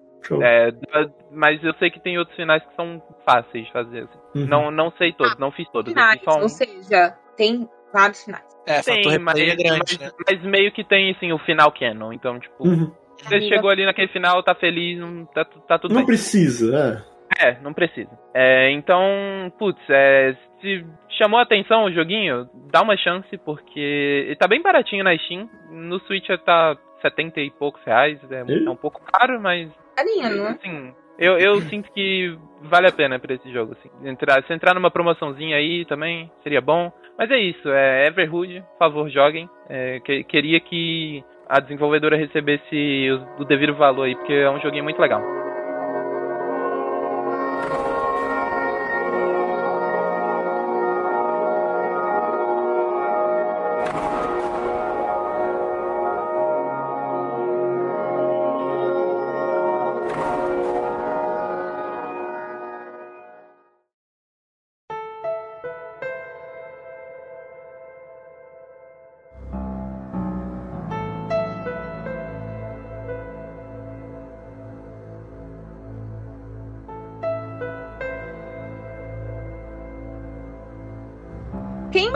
Faz um tempo, sabe? Algum tempo, assim, desde o ano passado, assim, mais lá por meados de março. Sabe o quanto eu comentei desse jogo Visage no meu Twitter? Por quê? Porque ele, ele saiu como dois capítulos, ele não saiu totalmente completo. É, para quem tinha, tem Steam. E ele me chamou muita atenção. Ele saiu para mim, assim, como uma sugestão de lives na Twitch.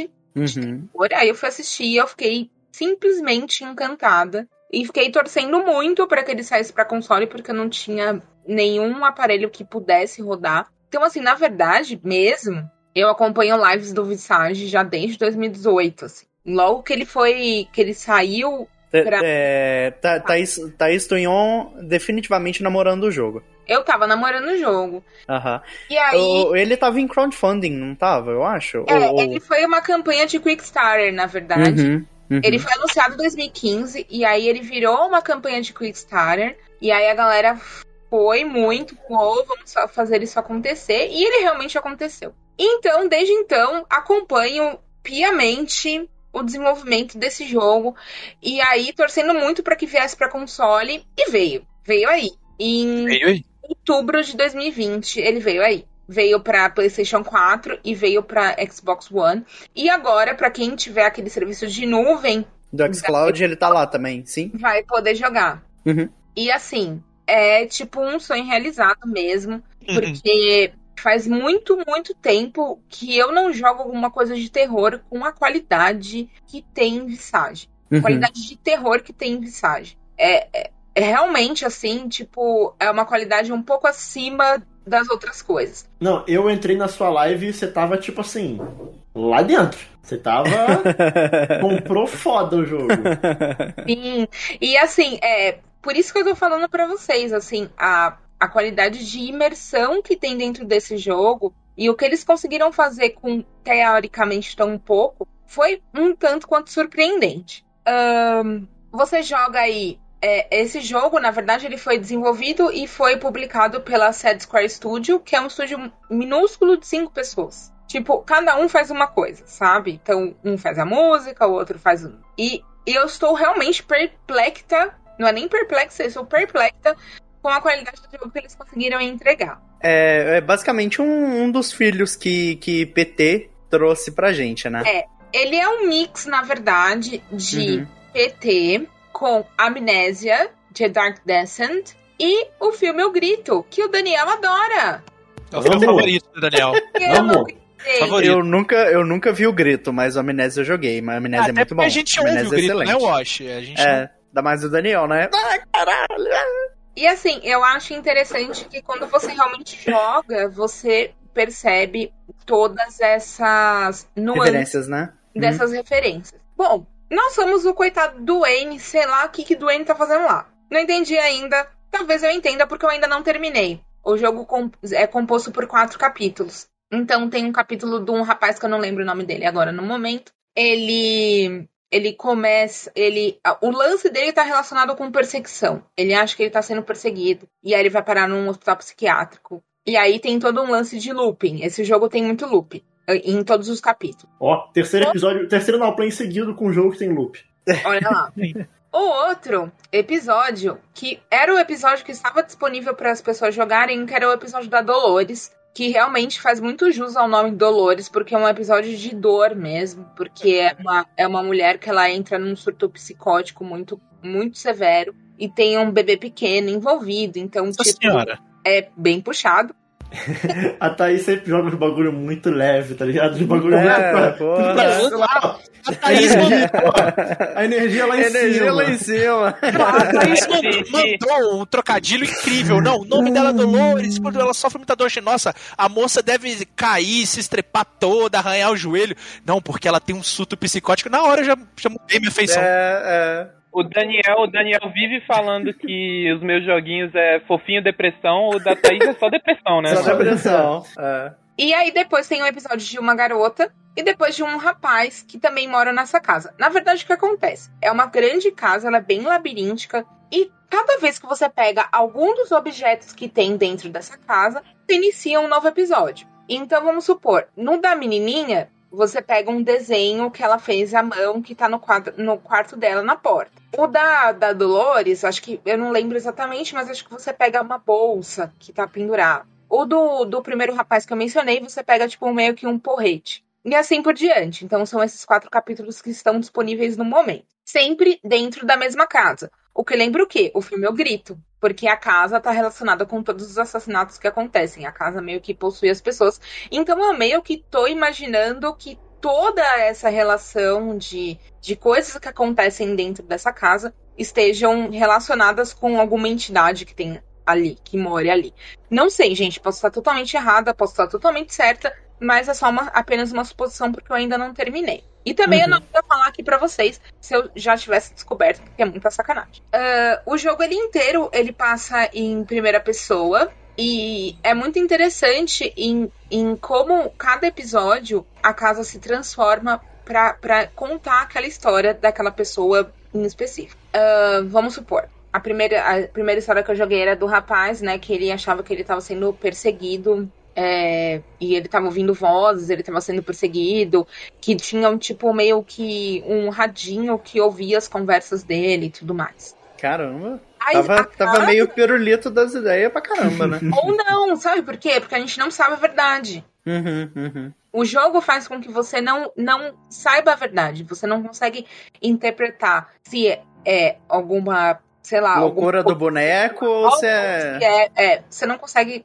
chegar a uma conclusão é, Uhum, fidedigna. uhum, uhum. E aí aquela casa ela se transforma naquele, naquele ambiente. Então, por exemplo, só citando esse exemplo, que é desse rapaz, você vai você volta pra casa, mas ao mesmo tempo que você volta pra casa, você tá num hospital psiquiátrico. E aí você vai vivendo o que ele passou ali. E, gente, é tensão, porque tem perseguição, você tem que resolver puzzles com uma determinada agilidade. Meu Deus. E tem que ter muita exploração, você tem que estar muito atento a detalhes. O, esse jogo, assim, eu considero ele um dos jogos mais difíceis que eu já joguei no gênero, assim, survival horror, porque ele, ele se enquadra nesse gênero, mas para mim ele já vai mais por, um, por uma parte de horror psicológico, porque ele mexe muito com o seu psicológico. Uhum. Tipo, imagina assim, você tá andando, começa a tocar um rádio, começa a bater um relógio. Come... Mas, Thaís, me explica um negócio, assim, da onde vem o perigo nesse jogo? Que eu... Então, O é... perigo vem da sua sanidade. Porque o seu personagem, ele não pode ficar no escuro.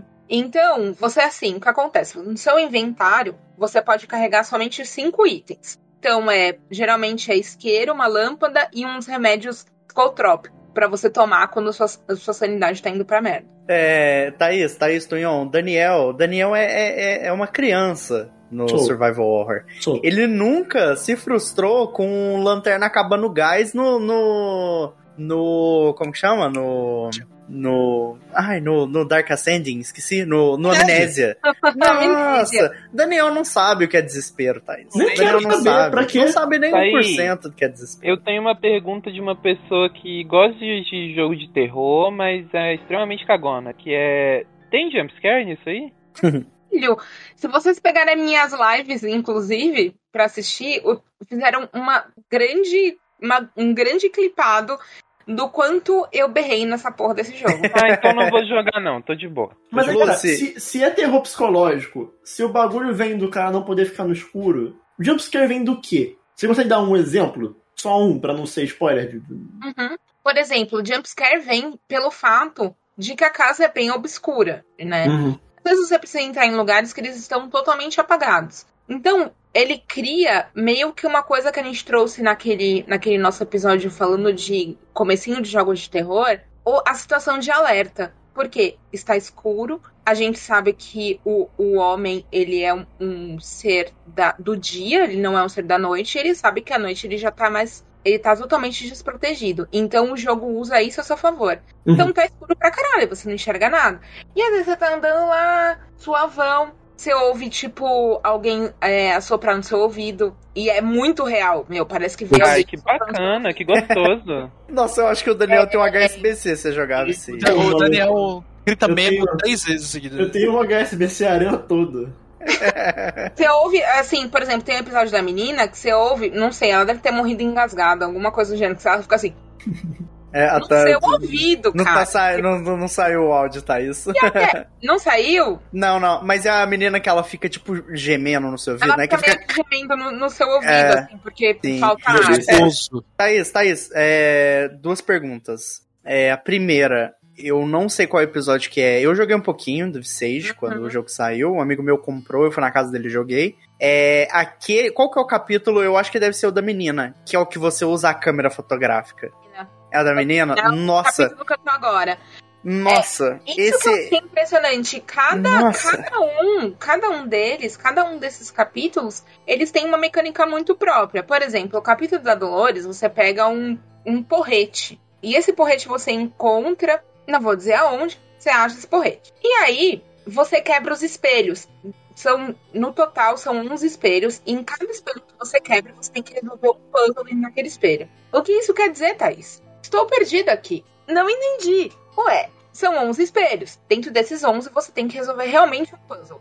Tem um lugar, uma área aberta, que toda vez que você anda nela, ela dá loop. Ela dá loop, ela dá loop. Ah, que O legal. que você vai fazer pra passar por essa área aberta? Você vai precisar de outro item. Pra você precisar de- chegar nesse outro item, você vai precisar do outro. que Vai precisar do outro, que vai precisar do outro, que vai precisar do outro. Então tá tudo interligado. E é, e é interligado de uma forma muito inteligente. Assim, muito inteligente. Esse, esse episódio da garotinha específico que o Wash tava falando, você vai tirando fotografias Nossa, e ele vai te mostrando o caminho. nossa. E assim. Enquanto é- a é- menina tá no seu ouvido, assim, ó. Tipo, Não, fazendo e- barulho de E, respiração. e- e é uma coisa que eu vou até falar, eu vou comentar, porque só, só para afastar, se já não tiver afastado o suficiente o Daniel desse jogo, mas é a coisa que o, o momento mais de tensão que eu passei num jogo de terror foi que, é, como a Thaís disse, você tem que manter a sanidade do seu personagem. né? Eu acho que é nesse episódio só que pode, eu não sei se é nos outros também pode. Mas você pega um isqueiro. E o isqueiro você consegue acender as velas. Têm todos. Todos, né? Você, consegue pode pegar acender as velas. acender, Só que, independente disso, se você Sim. acende as velas, eles passam lá e apagam. Exato, é isso que eu ia falar. Tipo, Tiram as É- é- lâmpadas. é, é muito. Gente, é muita Lugares. putaria.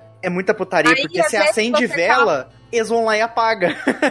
E às vezes, você, não. às vezes você tá lá, tipo, você já acendeu, você acha que tá tudo bem. Você Não, pensa, a casa tá "Eu vou linda, acender é. a casa. A primeira coisa que você pensa. Aí, você tá lá de boa, suavão, de repente, tipo, apaga geral e você tem que ir lá no subsolo pra ligar a luz geral de novo. Então, assim, ele é bem inteligente nesse aspecto pra te deixar Sim. todo cagado. Sim. Mas nesse lance da sanidade, que eu, que, o que eu achei maneiro do lance da sanidade é você tem que manter essa sanidade em dia. Porque se você não mantém essa sanidade em dia, é a hora que os espíritos da casa aparecem e te pegam e você morre. O, o famoso. Ótimo. cabeça vazia, oficina do diabo, né, mano? É. É, assim, ó, eu, eu, eu ainda tenho que jogar um jogo de terror ainda esse mês, porque mês passado a gente bateu a meta da live. Verdade, verdade. Vamos ver se. E, e É, Visage tá no provavelmente Xcloud. Vai jogar isso aí. E Visage Ô, tá no Daniel, Xcloud. O Daniel, o Daniel, ele tá fingindo de bobo, tá fingindo de João sem braço, mas ele deve duas lives de jogo de terror, tá? Verdade, Duas? deve. Duas, Eu Deve paguei uma, eu paguei Pagou, uma. pagou merda. uma pagou só, bosta. tu jogou Outlast uma vez. É. Tinha Mas mais uma? Não Tinha tinha mais uma. Tinha, tinha, tinha sim. O chat tá aí, não me deixa mentir. Não, não, não. Mas tá, aqui, mas aqui, mas aqui, Visage tá no Xcloud e Outlast 2 tá no Xcloud também. Só pra dizer. Sim, Acho é. Melhor falar que tá no Game Legal, Pass, porque hein? Xcloud tem dia que não tá legal, né? Então baixa o jogo. Né? É E assim, contando a pauta do Visage, é, ele é realmente ele é muito incrível para que duas, cinco pessoas conseguissem executar de uma forma tão Pera, incrível. só cinco pessoas desenvolveram o jogo? Aham, aham. Caraca! Você entra no Pô, é site bonitaço, hein? e ele é bem É bonito. muito, e é muito entra no detalhado. Muito. Você entra no site, eles estão agradecendo a Unreal Engine por tudo, porque se não fosse, eles não iam conseguir rodar da forma que eles queriam. Tem defeitos? Tem. Por exemplo, pra- o, o jogo ele foi desenvolvido para você jogar no PC. Então, quando você joga ele no, no console, por exemplo, as mecânicas de eu pegar um item, guardar o item, jogar o item no chão, é, é um pouquinho Meio truncado, né? demanda uma atenção, sabe? Não é tão fácil. Mas de resto, eu a- acho que a minha única crítica ficaria mais para uma parte bem específica do- de um capítulo. Que se você não tem um bom, um, um bom áudio, áudio que eu digo de fone de ouvido mesmo, você vai ficar bem perdido, bem perdida, bem perdida, pois não dá para saber direito caminho que você tem que seguir. E acho que não sei se a Heloísa tá aí ainda, é ela que me ajudou a, a passar esse momento, porque assim, eu uso só esse fone, né? Esse fone aqui que vocês estão vendo que é só de um lado. Aham. Impossível. Ele Impossível. não é adequado, né, pro jogo. Não é adequado. Eu precisava de uma coisa que tivesse. Um do- headsetzão mesmo. É, e, Pô, e mas é foda depender disso, né? É complicado. foda. Porque assim, não ficava bom, sabe? Tipo, pra, eu ficar, me sentia bem perdida. Lógico que quando eu chegava no, no, no, no lugar que eu tinha que ir, o som ficava um pouco mais alto. Mas ainda assim, é, eu acho que poderia ter uma adaptação. Mas pensando que é um jogo indie feito por cinco pessoas, É de boa, mano. cara, arrasaram. E eu, assim, eu confesso que eu tô ansiosa pra saber se ele vai ter alguma continuação ou se ele vai acabar aí, ou o que eles vão fazer de novo, porque ele me surpreendeu de maneiras muito positivas, principalmente pelo fato da exploração. A exploração é muito intensa. E como eu já tinha mencionado com vocês, uma coisa que eu sempre gostei muito é o fato de ter interação com o ambiente. E o você tem interação com o ambiente o tempo inteiro. E isso é bem impressionante. Tudo é interagir. Praticamente tudo é interagir. Sabe? Você quer levantar a tampa da privada. Você levanta a tampa da privada. então, é bem legal, assim. E é isso, gente. Eu realizei meu sonho, que era jogar Visage. Estou ainda jogando, ainda não terminei. Devo terminar em breve. E eu acho que se eu fosse recomendar um jogo de terror hoje que atende boas demandas de um jogador antigo de terror, mas que também quer uma coisa nova, eu acho que ele atende muito bem esses requisitos. Então, joga Visage, de fralda. Depois não diga que eu não avisei que tinha O jogado. Daniel, o Daniel vai jogar. preferência- Não, Daniel. De preferência de dia, assim, de manhã, Uma janela 11 aberta. horas, 11 horas da manhã, assim. Só o de É, eu, tava, eu dia. tava jogando The Medium assim. Chegava de noite eu parava.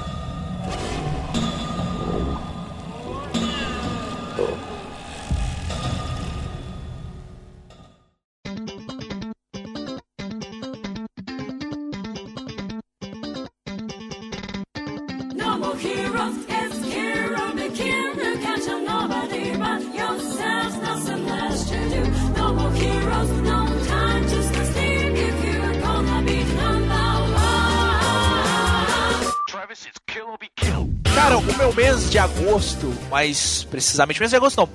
É, o final de mês do mês de agosto pro início de- do mês de setembro, eu joguei muito No More Heroes. Muito. O No More Heroes, ele era aquele jogo de Nintendo Wii que eu que eu joguei no Nintendo Wii, mas eu não cheguei a zerar ele por causa do controle de movimento e, e era legal, mas não é minha vibe. A piadoca, tipo, ah, o cara ele tem, ele salva na privada, ah, Não, e- tipo, não, nunca. Não, tipo assim, o No More Heroes, quando você joga ele, ah, você vai achar que ele é piadoca, co- co- comédia boba. Porque, ah, o cara salva sentando, tirando a calça, sentando na privada e censura lá e tal. Ah, ele carrega, ele carrega a espada masturbando a espada. Ah, ah, humor. Mas assim, o No More Heroes não é só isso. Principalmente o primeiro No More Heroes. Cara, o No More Heroes 1 acho que virou um dos meus jogos favoritos, assim, depois de jogar e finalmente zerar ele e entender ah, o, o que o Suda queria passar, né? Pra quem não sabe, o No More Heroes é uma série que é escrita e dirigida pelo Suda Goichi ou Suda 51 aí, né? Mais fácil de falar. E Goichi 51 Suda. menos o 2, né? O 2 não foi dirigido por ele. Sim, sim, sim. O 2 não foi. to- todos os jogos são da Grasshopper, né? Que é o estúdio do Suda. O primeiro foi dirigido. O primeiro foi dirigido e escrito por ele, idealizado por ele, é um projeto dele, é tipo um bebê do Suda, assim. E o segundo, que o primeiro foi lançado em 2007 pra Wii. O segundo foi lançado pra Wii também em 2010. Mas o primeiro saiu pra PS3 também. PS3 também, é. A, ve- a versão do PS3 é praticamente um remake, assim. Tipo, visualmente ele é muito diferente. Eles consertaram algumas coisas ali que os fãs tinham reclamado do primeiro, então eles achavam o mundo aberto muito grande pra ficar deslocando de um lugar pra outro, então eles chutaram um pouquinho. E como não tem um segundo pra PlayStation 3, algumas, algumas boss fights, não sei se são todas, mas tem algumas boss, boss fights do 2 no, no No More Heroes ah, do PlayStation 3. Mas aí o segundo jogo saiu pra Wii em 2010, e como eu falei aqui, né, a gente já falou, ele não foi ah, escrito nem dirigido pelo Suda. O Suda tava ali, tipo, ah, faz assim, sabe, dando só uns pitacos. producer. É, dando, dando um pitaco ou É o cara outro. que rola, rola a reunião com os caras que estão fazendo o É. jogo e fala, legal, show. É, Cara, até porque o Suda não esperava que ele ia fazer o No More Heroes 2, né? Então, ele. Pra ele, o primeiro jogo ia sair, a galera ia. Ah, esse jogo não ia fazer sucesso. Mas fez. Tipo, geralmente os jogos da Grasshopper ficam ali, tipo, no lado B dos videogames, sabe? A galera não entende muito as propostas e acaba dando nota baixa porque a Japão. né? Então, as coisas do, do Suda é muito nichado. Muito nichado. Ah, tipo, a Lollipop fanbase é tipo. dele, né? Oi? Lollipop Chainsaw é dele, né? Lollipop Chainsaw é dele. Não é. Não, é? não, não, não, Não não, é não, não. Mas não é dele. Grasshopper Ah. não é do Suda. Essa é uma coisa que acontece muito com o Suda. É, Killer 7, Isso. é, Silver Case. Florence and the Rain, é, sim. Tipo, a fanbase do Suda é tipo eu, a Lucy e o Bruno, só, sabe? É, e eu. É, e o É, Gusta. Tipo, é, e Mas, também mas, tem o mas, seu você genérico. jogou, mas você jogou. É, e o genérico. Mas você jogou só No More Heroes. Você não jogou and Não, Rain ainda. não, eu, não, eu não joguei eles, não, mas eu já joguei outros jogos da Grasshopper. É tipo assim, os jogos da Grasshopper, o estúdio é do cara. Então. Teve uma época ali que ele falou, ah, cara, foda-se, não quero Ele mais fazer, fazer isso. É, Toca aí não, essa tipo porra. assim, e, e ele assinava todos os jogos. Então, mesmo quando o jogo não era dele, aparecia lá, produzido por Suda, mas Suda não fez nada, sabe? Isso, É igual lá. aquele do. do... Eles eram o dono, entendeu? Alguma coisa Die lá, que tem um cara com a katana. Como que chama aquele jogo? Ai, Vai É. katana. Não, não, Dai Katana, não. Aí é foda. Amor de viu? aí é Deus. complicado. Que Mas, mas, mas aí, mas teve, tipo assim, Vocês tem é muito jogo do Killer Suda. is Dead? Killer is Dead? É, Killer's Dead, é. Isso, é, o Killer is Dead não é do É Suda. assinado por ele, mas. Mas tem muito jogo assinado pelo Suda, e no caso, o Lollipop Chainsaw e o Killer is Dead, eles são jogos que, cara, tipo, a Grasshopper os caras que estão lá, eles trabalham muito tempo com Suda. Então, claro que vai ter muita característica da Grass, muita característica da Grasshopper é o Suda Grade. Então, vai ter, sabe? Vai ter coisa lá. E só que tipo, na minha opinião, os meninos do Suda mandam bem, mas às vezes falta um- uma pitada do Suda ali em alguns jogos.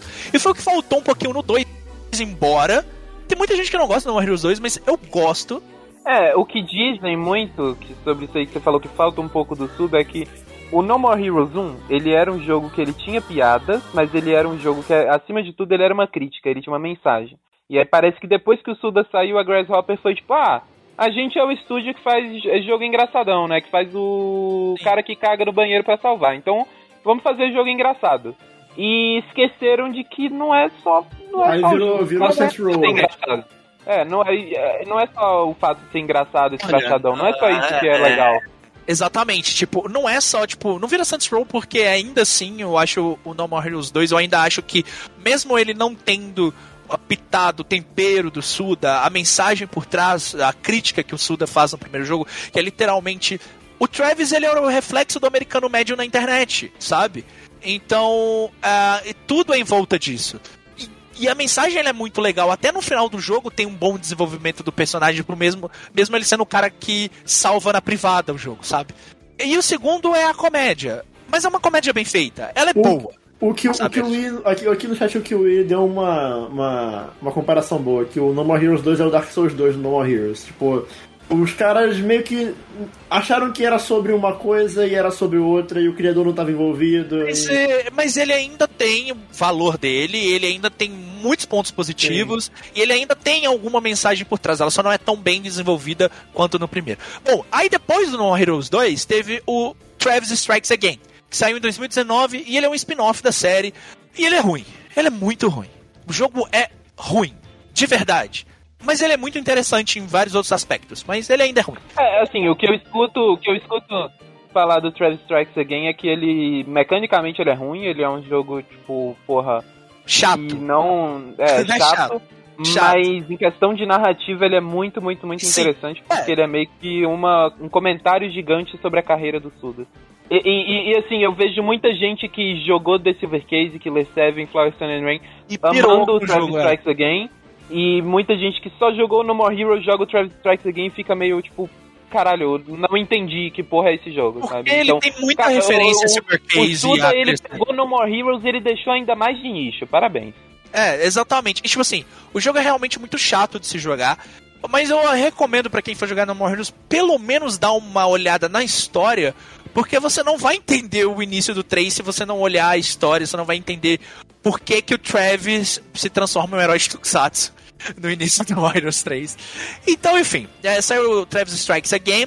Ah, o Travis Strikes Again é um jogo esquisito, porque na época ele saiu pra, pra Switch, depois ele saiu pra PlayStation 4, ah, e depois e pra PC, pra PC também. Agora recentemente saiu o 1 e o 2 pra PC.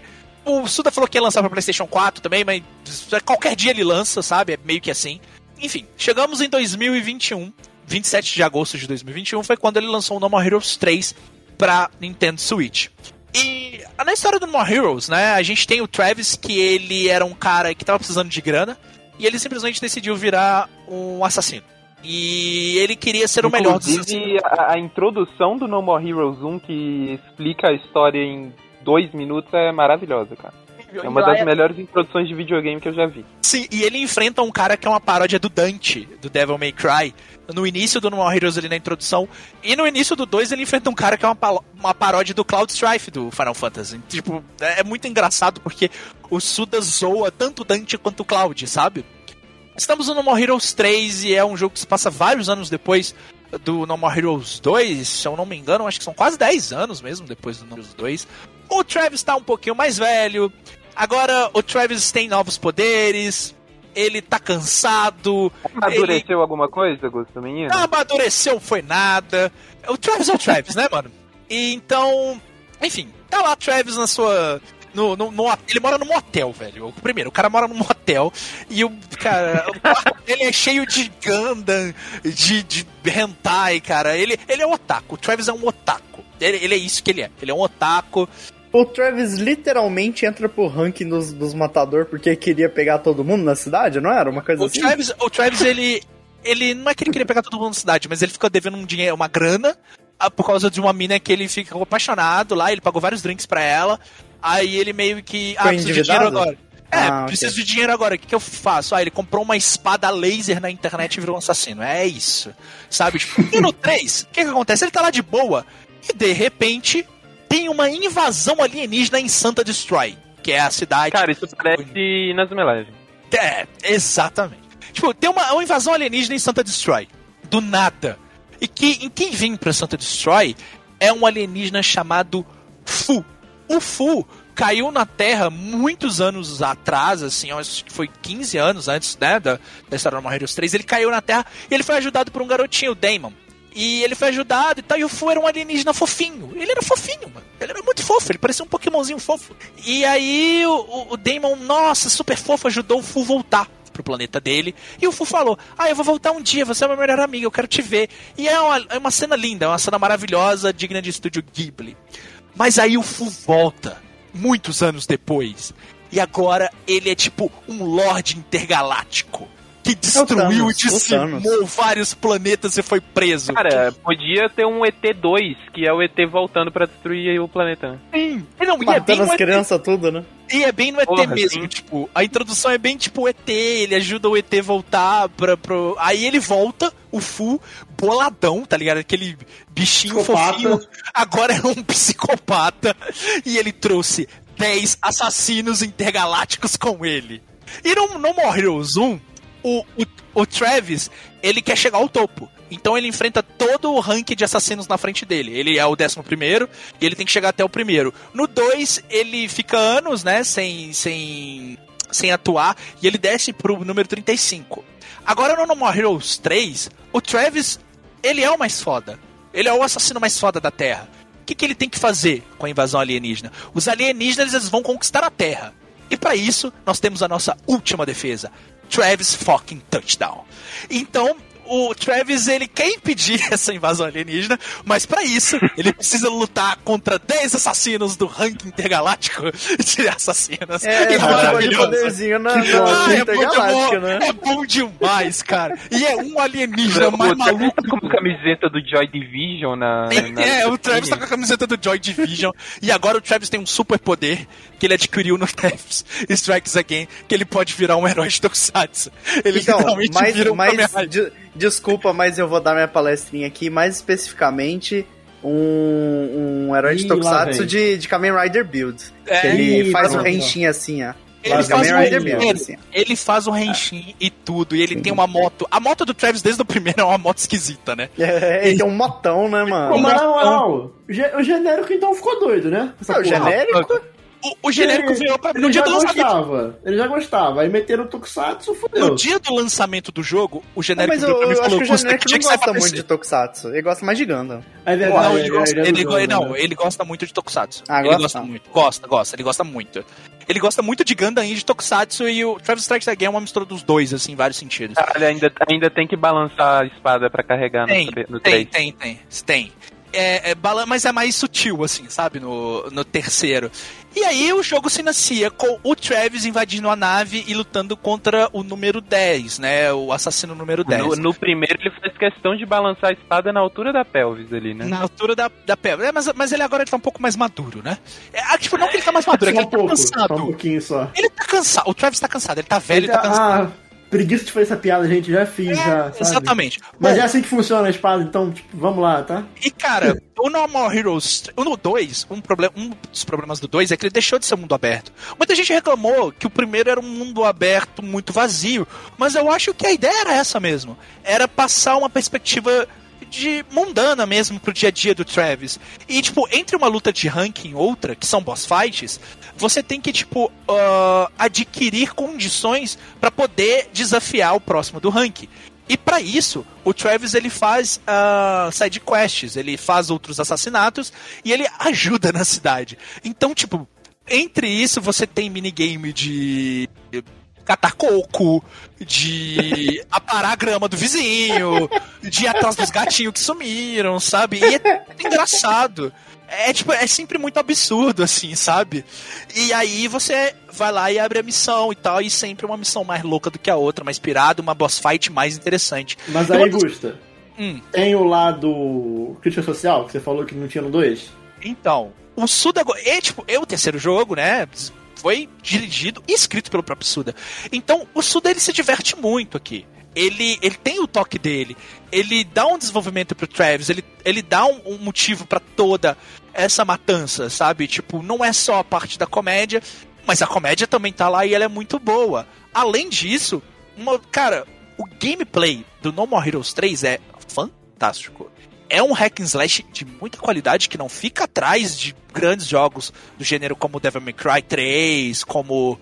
Eu já achava bom primeiro, dada a proposta do controle de movimento dele, eu achava incrível o que ele conseguia fazer pra um negócio que vem de um gadget, sabe? Tipo, o No More Heroes ele foi um jogo pensado pro Wii. Até o lançamento dele foi um- uma crítica ao, ao, ao modelo de negócios da Nintendo na época, sabe? Então, o, o Suda pensou nisso. Ele não lançou no Wii porque, ah, vai vender mais aqui. Ele lançou porque era harmônico a, a, a proposta do Suda. E o No More Heroes 3 também tem muito disso, sabe? Tipo, eu vejo um jogo chegando, eh, esse jogo chegando a outras plataformas, assim, no futuro, no PC ou no PlayStation, mas é um jogo que foi pensado pro Switch também. E as boss fights são incríveis, cara. Eu acho que o, o Suda, ele tem um design de boss fights tão bom quanto o Kojima, né, na, na minha opinião, assim, sabe? É parte das Bingo, melhores. bingo. O quê? Bingo, falou Kojima. Ah, tá. É, é tipo. As boss, eu, sou, eu sou muito fã das boss fights do Kojima em Metal Gear Solid. E as boss fights do primeiro No More Heroes, elas são incríveis. Tem, tipo, parte das minhas boss fights favoritas em jogos ali naquele jogo. E No More Heroes 3 também tem disso. As lutas são muito boas. Os personagens. Cara, é cada alienígena mais louco, mais visualmente engraçado e interessante do que o outro. A gameplay é muito. Cara, é muito boa. Se você jogar tanto sem controle de movimento quanto com controle de movimento, o jogo vai ser divertido. É, e é muito, muito, muito bom. Mas assim, a Grasshopper, ela tem um problema. Mas, mas rapidinho, só, só, só tá falando essa, da, da mecânica ali de, de combate de boss fight. O, o, o- o momento a momento do jogo ali, tipo, o que- o você faz normalmente no jogo? É tipo.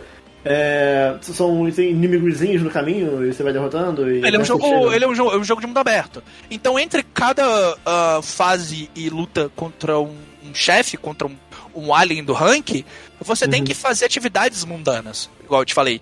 Mas, tipo, dentro dessas atividades mundanas, também tem missões de assassinato, Uhum. sabe? Então, tipo, você vai lá, faz um assassinato, pega a grana.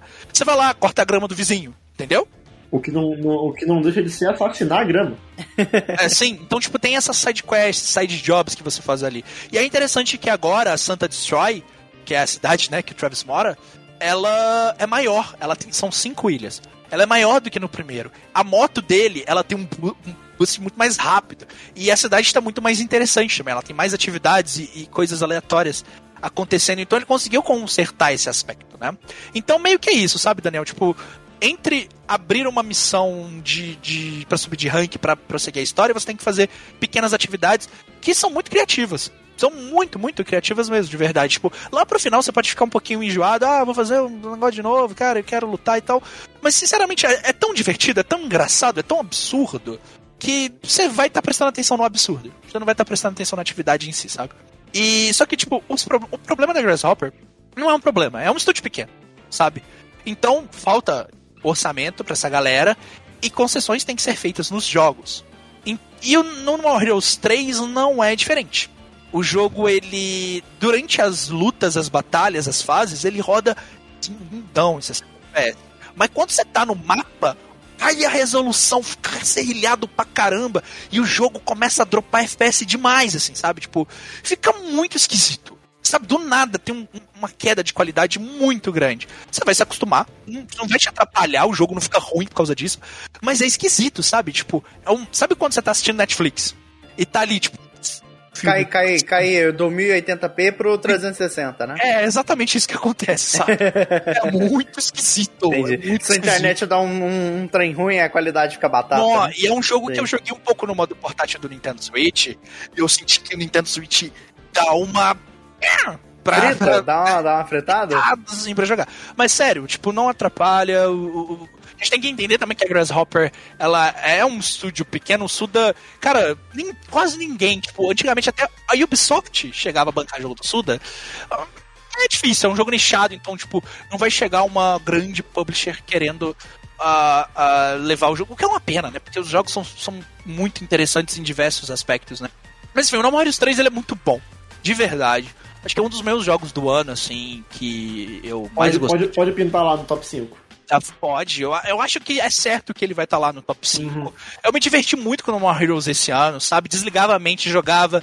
E, mano. Qual a duração dele? Cara, o No More? Heroes 3 ele é bem grande, assim. Eu acho que vai Ah. quase umas 20 horas, sabe? Os Entendi. outros dois, eles são mais curtos. O primeiro eu acho que eu zerei com 10 horas. E o segundo eu zerei com umas 8 por aí, que eu acho ok.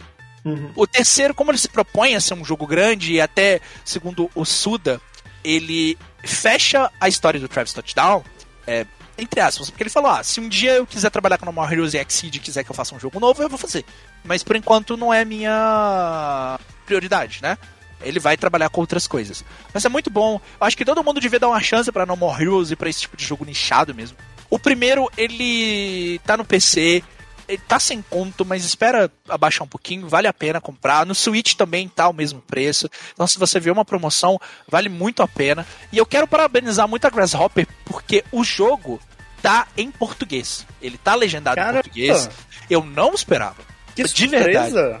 Caramba. Estamos, estamos todos surpresos Pô, aqui. na moral, se a Muito legal. Grasshopper traduz o jogo, não tem mais desculpa, né? Cara, e é um jogo.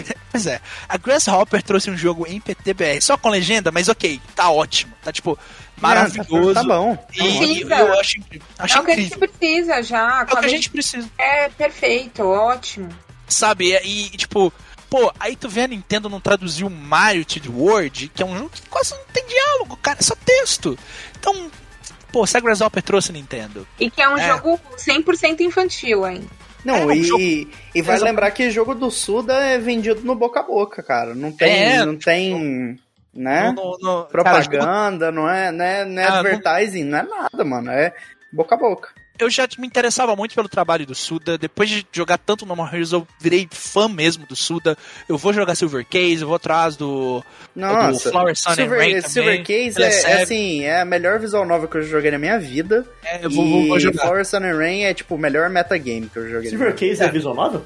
Sim. Sim. Não, não, não é bem visual novel, É, né? visual Mecânicas novel- de... Não, é. É. visual novel com exploração meio que é, Aquelas, Dungeon Crawler. Aquelas. Tá. Mas, cara, É, mais ou se, menos. você- se vocês tiverem a chance de jogar No More Heroes, joguem. Hum, o, o Travis Strikes Again é meio complicado, mas pelo menos joguem o- os jogos principais, sabe? Ele, ele, tem, ele tem um Joy-Con na mão? É, é um, é um, é um, um Joy-Con. É meio que um Joy-Con, tipo, lembra um Joy-Con na mão mesmo, que tipo, é o que ele usa pra transformar e tal. Cara, No More Heroes é muito bom. Eu, eu tô de verdade apaixonado pelo trabalho do Suda. Já é um dos meus desenvolvedores favoritos, junto ali com o Hassan Kamaran. Mas, cara, Nem fudendo. Pô. No More É. Heroes, muito bom, joguem. O 3 é incrível, pra mim um dos melhores jogos do ano. Shadowzinho E- perguntou se a versão do PS3 do primeiro é boa. Boa, só que é difícil de achar. É, O, o, o problema é que ele, ele não. Tipo, o lance é que no, no Wii é legal jogar com controle de movimento. A do PS3, se você quiser jogar com controle de movimento, você tem que usar o. PS Move. PS Move, É. que ninguém tem. Então, assim, Eu joguei, eu joguei o No More Heroes sem controle no movimento, tanto o primeiro quanto o segundo. Eu achei o- o- a gameplay muito boa. Então, se, tipo, se você for jogar o 3 do PS3, eu não sei se dá pra jogar ele no DualShock, mas acho que dá. Dá? dá, dá, Dá, dá, É, dá, dá. então, Dá cara, você não vai perder. Tipo, Mas- ah, é mas- legal o controle de movimento, mas eu acho que não perde muita coisa, Mas não. Na eu- minha Eu, eu recomendo jogar com controle de movimento. Se puder. Mas- Não, Mas, mas joga. respondendo, mas respondendo a pergunta, tem a versão de PC também que lançaram recentemente. Dá pra jogar 100% no controle. E a versão de PC ela é baseada nos remasters de Switch, que são baseados no na versão de Wii. A versão de PS3 é uma coisa muito muito própria, assim, que saiu só lá, sabe? Então, vale muito a pena. No More Heroes, Suda, é nóis.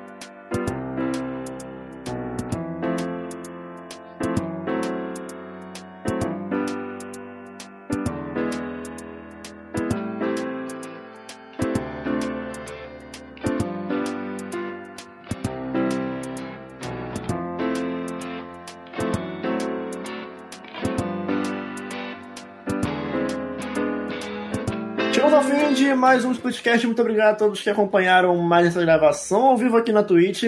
É, lembrando que você pode estar aqui na próxima. É só seguir o Splitcast na Twitch, em twitch.tv barra Splitcast Underline.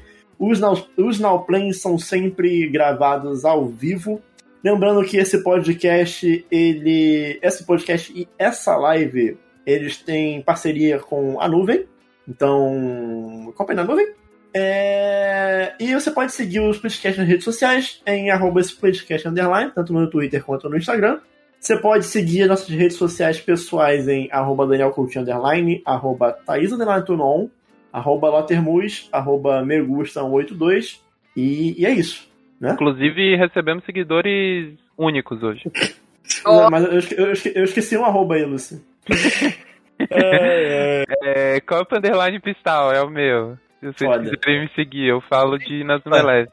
A mais braba, a mais braba. A mais braba. Entre também no nosso Discord, que tá rolando muita coisa maneira lá no Discord. Tá rolando. A gente comentou isso no, no Não Play, mas tá rolando clube de livro, clube de leitura. Clube da Luta. Clube de leitura, o pessoal tá lendo o Monster, que o Washington inclusive falou sobre no Não Play. É, enfim, rola, sempre lá o Watch Party, então entre no nosso Discord, o link tá na descrição do tô episódio. vendo Bakemonogatari, eu acho. Algum Monogatari. Ver. Algum Sim. Monogatari da vida, algum dos 30. É. Pra encerrar o episódio de hoje, a gente encerra sempre com uma música e quem escolhe a música hoje é Eu. Copa Underline Pistal. É. É, Você como já, já falou, né? É. É, como eu falei de um joguinho musical, obviamente vai ser, vai terminar com uma música dele, porque, porque tem, tem música legal. São poucas, mas tem. É, Feisty Flowers é o nome da música, porque é um NPC que ele É o- gosta muito de flores. Não vou falar Hum. mais do que isso, mas ele gosta de flores. Mas é qual é o nome? Feisty Flowers Olha só, que incrível. é uma, é uma boa música. E se eu não ficar perdido em um planeta alienígena em formato de bola, nós somos o Splitcast. E até a próxima. Tchau. Tchau.